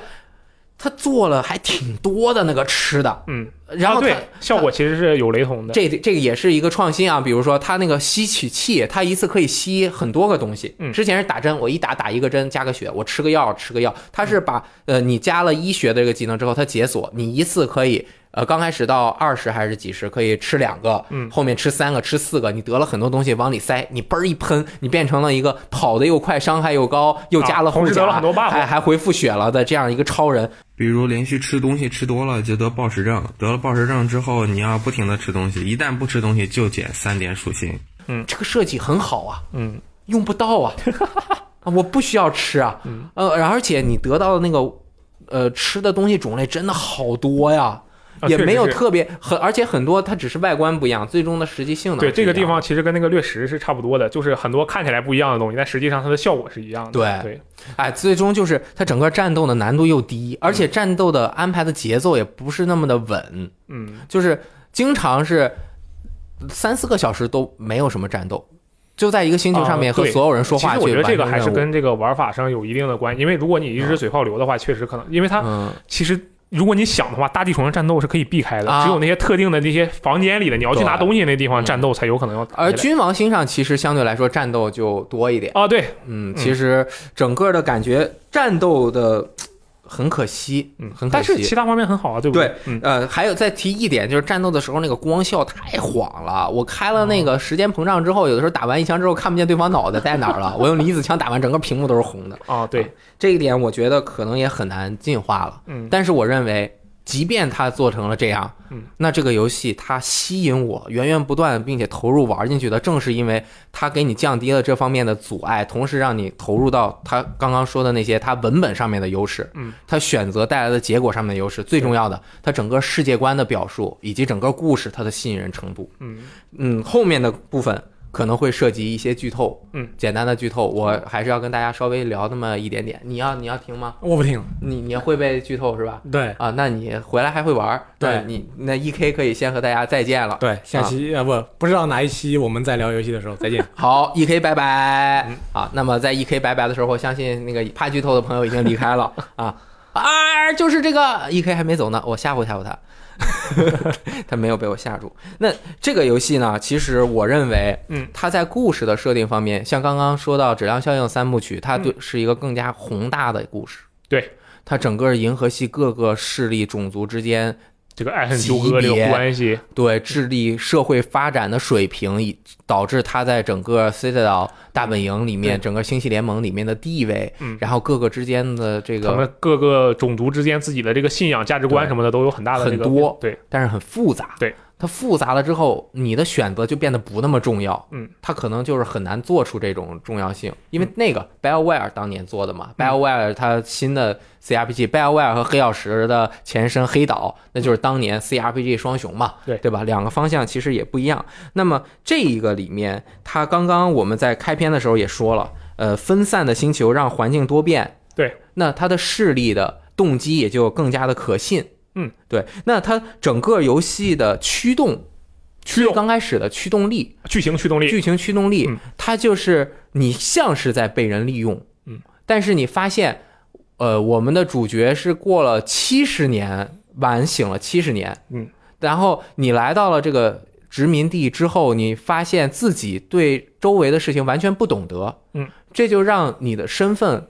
完全和玩家对位了。对，这是一个非常好的设定方式，嗯不会让你觉得突兀，就像新维加斯一样，嗯，你上来被给你搞到坑里面，你出来之后什么不知道怎么回事，卷入了一个和自己原来认知体系下面完全不一样的东西，全都是你要。呃，自己去认知，嗯那这个里面也是，这这这完全新的，就不需要你再去带入角色了，嗯。然后呢，然后这样我们主角来到了这个世界之后，一点一点的去看到每一个势力他们的形态以及他们所坚持的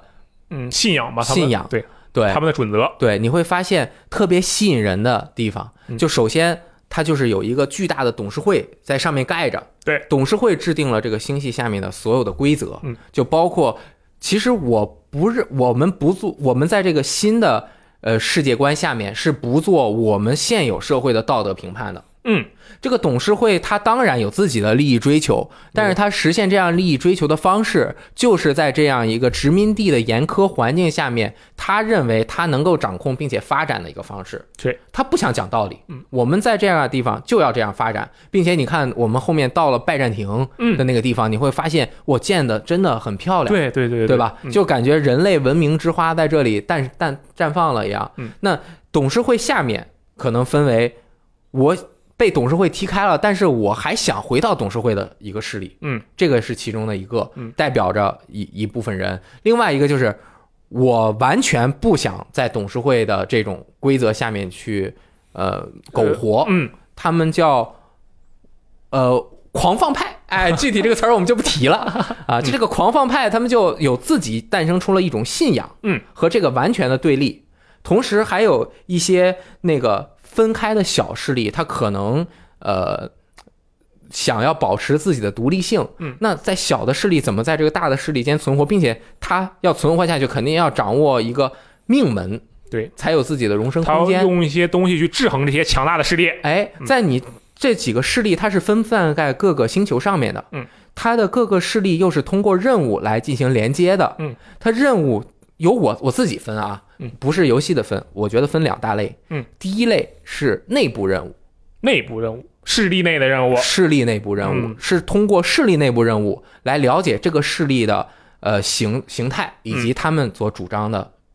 呃，理理想啊、理解理解他们的这个价值观，哎人生价值观嗯，而外部任务就是让各个势力之间联系起来嗯，而各个势力之间它是非常复杂的联系的。嗯，有的时候我同我们是敌是友都是建立在对于新世界仅呃那个仅有的一些物资以及新世界要生存下去的大规则，可能是企业定的规则下面，我们怎么能够一点点生存下去，并且呃反抗达到我们的理想嘛嗯？所以在这个方面，外部的联系的任务做的很有趣，就有趣在它是经常一个任务把两三个势力串联了起来，哦，而对，你在其中做选择的时候，嗯，你最终肯定还是会偏向于其中某一个势力的，嗯，但是你就会通过原来的内部任务和外部任务，慢慢的认识他们，并且你自己可以，因为你很超人，可 没以错，完全选择一个忠于自己内心的选择，对而不会因为我之前发展的有什么问题角色，导致我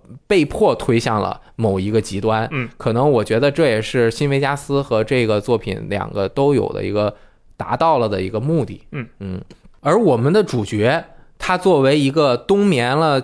七十 冬眠了还行，人家是冷冻舱里面冻了，其 实你冷冻不叫冬眠吗？这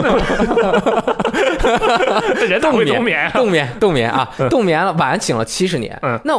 你是为什么被晚醒了七十嗯年，以及你这个船希望号的目的都没有揭开？嗯，而我说这个也完全我也没有揭开，我因为我也没有呢，啊我还我没们都有没呢。还还没有打通嗯，而这个谜题是在游戏的。中期、中后期才慢慢想要给你去解开哦的，它是卡在很后面的一个阶段，而前面就是让你以一个呃，看起来是被利用的身份去了解各个势力之间，并且你作为一个不安的因子，将会对殖民星球、殖这个殖民地或者是翡翠鸟整个星系产生影响。嗯，所以整个故事的结构非常的巧妙。嗯，它虽然没有质量效应那么大，但是在这样一个看起来很开阔，有好多个星，是一个星系，对但是其实相对来说又很封闭的一个环境，嗯，里面去进行你的闯荡，然后那种游刃有余，掌控各个势力，啊感觉你就是我玩到后来就是所有势力的那个呃把柄，我全都拿在手里，对我嗯对全都蒙着他们，嗯我，他们感觉我我会帮他们所有人，嗯但是最后我会去做这个选择，这种感觉特别的有意思，对，嗯，我觉得这个他这一次就是我不知道这个例子对不对啊，嗯，就是他这次我玩玩到现在的感觉，就跟就让我想起了老滚五当时的那种感觉，嗯，就是在老滚五里，我就是感觉自己我又是这个战友团团长，又是那个东宝的大法师，哎对我可能跟所有的势力搞搞好啊，不能说搞好关系，但是有他们的这个基呃核心的资料，就差不多这样的东西。而且老老滚里也是，我能当超人，哎对嗯这个就特别的像，然后就很有很有自由的感觉。这种自由的感觉，我举个最简单的例子，就是他不想追求什么真正的逻辑，嗯他的逻辑是产生在剧本和文本上面的。嗯，他在这个游玩上面就不想产生逻 辑，就是我是一个高管。嗯，我的电脑在我的桌子上面放着， 你到了我的办公室跟我说话，你还要敬着我来说，嗯那凭什么你就能够不需要密码把我的电脑打开看我的私人邮 件？为什么？就是为了这个，就是为了让你不受阻碍的去看人家的文本。嗯而且它的这个潜行和偷窃的系统已经做好了。嗯，他他你他确实你他就会看到那个他自己的电脑。对，呃，你如果是要潜行着去看他的电脑，你就看不了他的电脑，没有办法了解你他想要传递给你的文本和他、嗯他想要表达的剧情了。嗯，这个就就感觉很很很奇葩，你知道吗？嗯就是特别的，哎，呃，像一个不是丑八怪，嗯而是一个特别特别显摆，你知道 吗？就是倍儿显摆的一个人，嗯就像倍儿特，就是他对自己的那一部分东西特别特别的有自信心信，对，而他自信的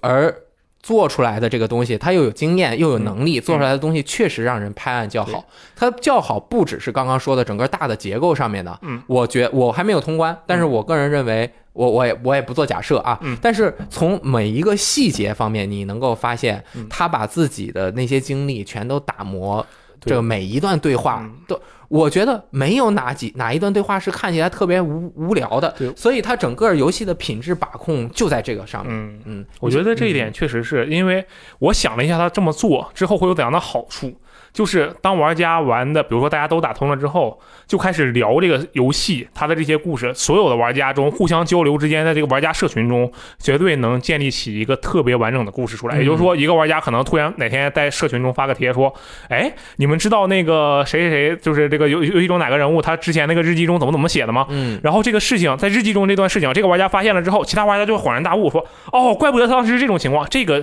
例子之前是出现过的。嗯他这一次这样做，绝对能够让这个后面就越到后面越会有越来越多的玩家对这个故事进行探讨，然后他收到的这个口碑还是玩家反响都会越来越好。哎，对对。那说到这个各个势力以及星球，呃，我刚开始还是挺惊喜的，在游戏发售之前，他们的一次直播里才透露，嗯他们是有一个星系地图的，嗯之前从来没有提过。啊他是对在直播中嘣儿放了一个那个图，嗯说你可以在星球之间穿梭。我想，我靠，太好了！之前我最担心的就是我我们在那个预告片里面和他演示的前面的内容来看，嗯就是呃。色彩特别鲜亮，对他那个美术风格，我个人也没有特别喜欢他那个星球的地貌，嗯，然后呈现出来的那个画面，并不是我特别想、特别善、特别向往的那个外外啊那星种和风格未来是的吧那种嗯殖民。呃，后来一看，哇，这么多星球，那有机 会了开，心了，对吧？它肯定有不同的地貌啊，嗯啊，我现在玩到的这块儿确实各个星球也有不同的地 貌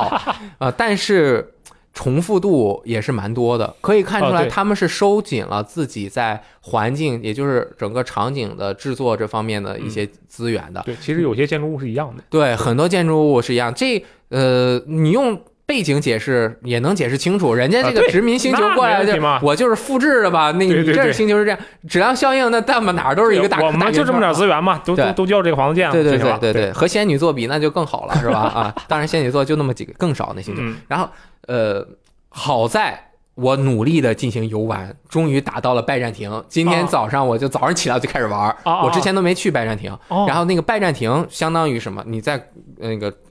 呃。我们现实的知识中也能够想象拜占庭，它在应该是处于一个什么样的地位？嗯它所以很多东西是有一个一个对应性的，对吧？嗯那拜占庭在里面就相当于整个企业的一个嗯明珠，嗯，然后它我第一次进去之后，我我不知道它能建成什么样，哦，但是它它我觉得是有意为之的。你那个从飞船上下来之后进的，直接是进了一个大厦，嗯，看不太到，哦，那我们不是在一个港口下的， 是吗？对，哦我是在港口下的，然后坐电梯上去。啊，就是你你坐电梯是上大厦，啊但是你没有办法进城区。哦，那是吗？哎，哦那那可个能刚是开始你进的那个是特别大的一个宫殿一样的地方，宫殿。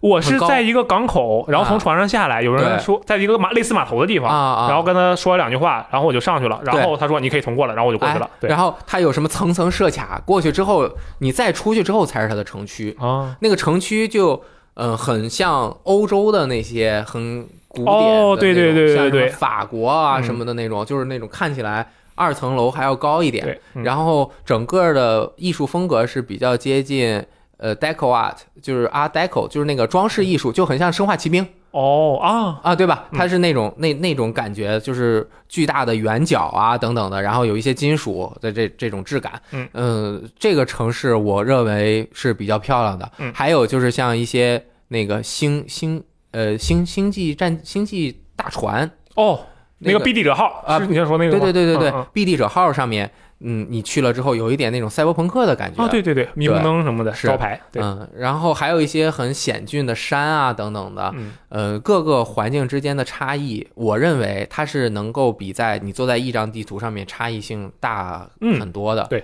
对，而且这样就是突兀感不是特别强，对也更而且好做。它这样设计的话，其实我觉得对它那个故事的塑造啊，它那个是有好处的，对因为它其实你分开之后，它更容易控制玩家走的那个路线。对对对哎如果你在一张地图上，那玩家就瞎走，然后哎指着穿过去；在这边在小地图上，玩家基本有的时候就一定要走那条路，然后呢对嗯就在那边放一个会触发事件的 NPC，就很好。然后其实主线的任务，我认为并不是很长。如果你哦是吗只做主线的话，应该很快啊，对，就能说是通关很快就三个小时还是是两个小时？呃，对，那个是呃可能我觉得七八个小时吧，啊，差不多就是，但是它支线任务数量非常的多。嗯，对你通过可能我们觉得简单的一个原因，也是因为我们打了过多的支线任务。哦，其实对，是有把可能级别已经对对卡对到了压的太狠了，压呃得太野对了，，嗯卡到了很高的级别，所以感觉畅通无阻。嗯所以它的整个支线任务每一个设计的都有自己的故事，对，表现了人物的性格，加上它那么完美的对话系统，嗯，而且它分的是，它其实分的是主线、支线、势力和啊同伴，然后是小任务，对吧？嗯我本来以为小任务可能就跑跑腿，对嗯就是那种，其实小任务都是非常完整的那是个故事，而且小任务还可以引申出其他的支线任务，对特别好。而且他们是对自己这个整个世界，我感觉很有爱。嗯，他们会在自己想要呃描绘的地方去不不惜手笔，在一个任一个很很小的支线任务里面做一个很大的地图，哦，然后去让你感受，甚至像刚刚说的小任务，还有一个是带着你在那个。呃，整个翡翠鸟这个各个星球之间转圈打卡，哦，啊啊，这个我没做过。对各种任务，包括他们特别爱做的嗯黑曜石，他们爱做的一个拍电影，嗯这次也有拍电影，嗯，哦拍电影的时候就特别好玩儿，他你经过自己的选择，对通过聊了通过聊，动脑筋，然后表现的更好一点、嗯啊，就是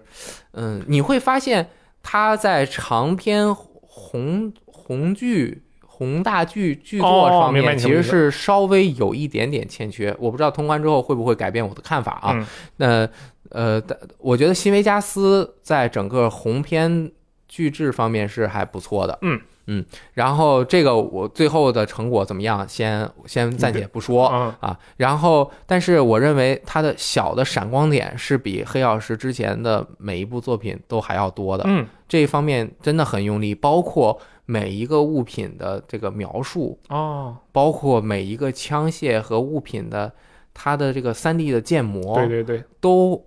非常的细致。嗯我认为他在整个世界上面是花了很大的心思的。嗯，他既然花了很大心思，他们很爱自己创造出来的这些世界，所以他希望把这个世界更好的展现。所以我觉得他选了一个相对比较小，但是更复杂的机制，嗯对让你能够在一个小而灵巧的世界当中体验他们这个每一个创造出来的势力的多多嗯样性，然后去体验每一个势力他为什么做了这样的决定。嗯，然后当你不管是和他们呃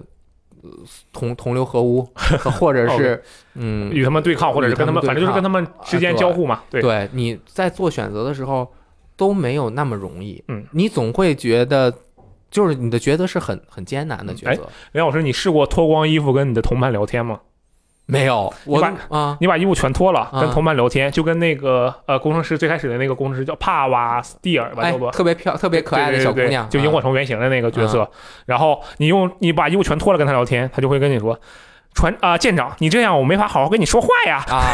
对”，特别有意思。就是她会是想到很多自己能够尝试去做的小的点，嗯啊，然后包括我认为她还是能够做到的一个，就是所有的 NPC 都可以杀死。嗯，如果你不能杀死他，一定是让 NPC 做一个合理的事情，让你不能杀死他。嗯比如说刚开始救你的那个科学家，嗯，你肯定不能把他打死，因所为以他在里面嘛，所以他就是不是说你不能打锁，也不是不让你打，而是他他说我为了保护我的安全，我做了一个巨大对的对对对对，这个呃防弹玻璃对。一个超大的玻璃，他对在那你个玻璃到了里面他的那个星球，发现这整个玻璃好几十米，然后把你隔开了，就就很合理。但是其他的只要是没有隔挡的地方，你所有的 NPC 都可以打死。同时，你打死了之后，你的任务是可以进行下去的。嗯比如说你把他打死了，可能你能够拿，你还能够生存下去啊，他的守卫没把你打死，你能够拿到一个。嗯、必须打死他才能拿到的钥匙，进去他自己的一个你其他的手段可能没有办法进去的门儿，嗯然后通过那个门儿里的一些东西，引发你后面的一些剧情，嗯，呃，或者是目标的地点，像这种设计，呃，是非常非常复杂的，嗯所以我觉得正因为有这样的设计存在，所以它可能也不能做的太复杂，对，嗯，因为你想整个星系如果各个星球做的那么复杂的话，很难。之前只是一张方地图里面的几个势力，对对，所以整体你说我满意不满意？我还我个人是非常满意的，嗯不太这可是能不满意吧？对，就是你投入进去之后，你就会被他逗得哈哈乐。我觉得游戏整个的情绪分三种，嗯，第一种是快乐型，嗯，第二种是紧张型，第三种是丧型。丧可能包含一点点紧张，嗯，丧是什么？就是整个游戏你玩的时候都很苦，嗯，这种游戏很其实很难达到大众的，呃，审美标预期是吗？还是对说啊，没法，可能难以被大众所接受。这个意对，思就是啊不会被最广泛的大众喜爱。嗯嗯但是这个很丧的，有一个做的比较好的就是《最后生还者》，啊，啊，另外一种就是很紧张，包括什么生存恐怖，嗯，包括呃什么生存压力，嗯，呃，还有一些气氛很紧张的恐怖游戏，嗯，就比如《生化危机》啊，还有生存类的，这种是比较恐怖，这个紧张气氛。嗯还有一类就是快乐型，嗯，就是你玩的时候特别舒服。对然后你沉浸在这个作品中，它可能是通过剧情方面让你做一些判断和抉择，当然它的抉择又没有绝对的好或绝对的坏，嗯但是你玩进去之后，你会感觉很高兴，嗯，很开心。我觉得《天外世界》就做到了这一点，嗯对它没有想让你觉得很压抑或者对是对什么的，对嗯整个色彩那么鲜艳，然后投入进去打的也爽，真的是很不错的一嗯款游戏。尤其是我相信很多朋友都是 XGP 玩 的，啊，对我就是对我也是，就是感觉有点不。我就是对不起，有点对不起人家了是吧？ 对啊，但是最近买游戏又太多了，我又不想单独买一份。嗯对，当然我、呃、这个人家应该也不会赔钱。嗯啊，总之我个人认为这是最近几年我玩的最开心的一款游戏。哦，比大表哥还开心那那绝对大表哥就属于那种不不不开心啊！你说大表哥啊，你说这种丧是吗？明白了，啊对大表哥就哦属于那。原来如种一路丧到底。此哦，OK，对，你可以从中找一点开心的乐子事儿干，但是大表哥给你开心的啊机整会个更的少。节奏是丧的，对对对嗯嗯啊，明白。但是我还是呃再多说一句，我认为没有高下之分。哦，那不同的方向嘛，当然没有高下之分，对呃对，所以你说《天外世界》好玩不好玩？嗯，那它绝对是一个好玩的游戏没。错，对，那那大表哥好玩，那肯定好好玩。啊嘛。那它如果是你就是体验它的那种情绪去了，它的好玩的点嗯是那个点，而不是像《天外世界》这种开开心心的，嗯，好玩的点。那接下来即将发售的《死亡搁浅》，那是不是一个好玩的游戏？我希望大家能够更多元化的去嗯判断这样一款游戏。嗯我觉得呃到时候再看，嗯到时候我们也会进行继续的讨论啊。然后我说了也挺长时间了，嗯但是我最近这个说话的脑子就是有点有点有点乱，好，啊，就是希望大家能够那个原谅我 啊。那个后后面我把它打通之后，嗯我可能会再写一个总结性的文章，哦到时候我会发在我个人公众号里面。啊，哎我知道你来干什么了。哎 请大家关注啊！游声细语，哎，拼音也可以，对吧？对我我太了，既然我 都知道，是你听了我看的好啊吗？可以，那游游戏声语啊，游声细语啊，希望大家关注一下啊，到时候我也会更新一些文章，上面也已经更新了一些文章。好，那我们这期节目就到此结束了啊，我希望我我估计马上就通关了，嗯这个游戏已经现在让我非常的想要知道发生了什么啊，谢谢大家的收听啊，我们下次再见，拜拜拜拜。 There's a snowman waiting in the sky. He'd like to come and meet us, but he thinks he'd blow our minds. There's a snowman waiting in the sky. He's told us not to blow it, cause he knows it's all worthwhile. He's over. Let the children lose it. Let the children use it. Let all the children do get.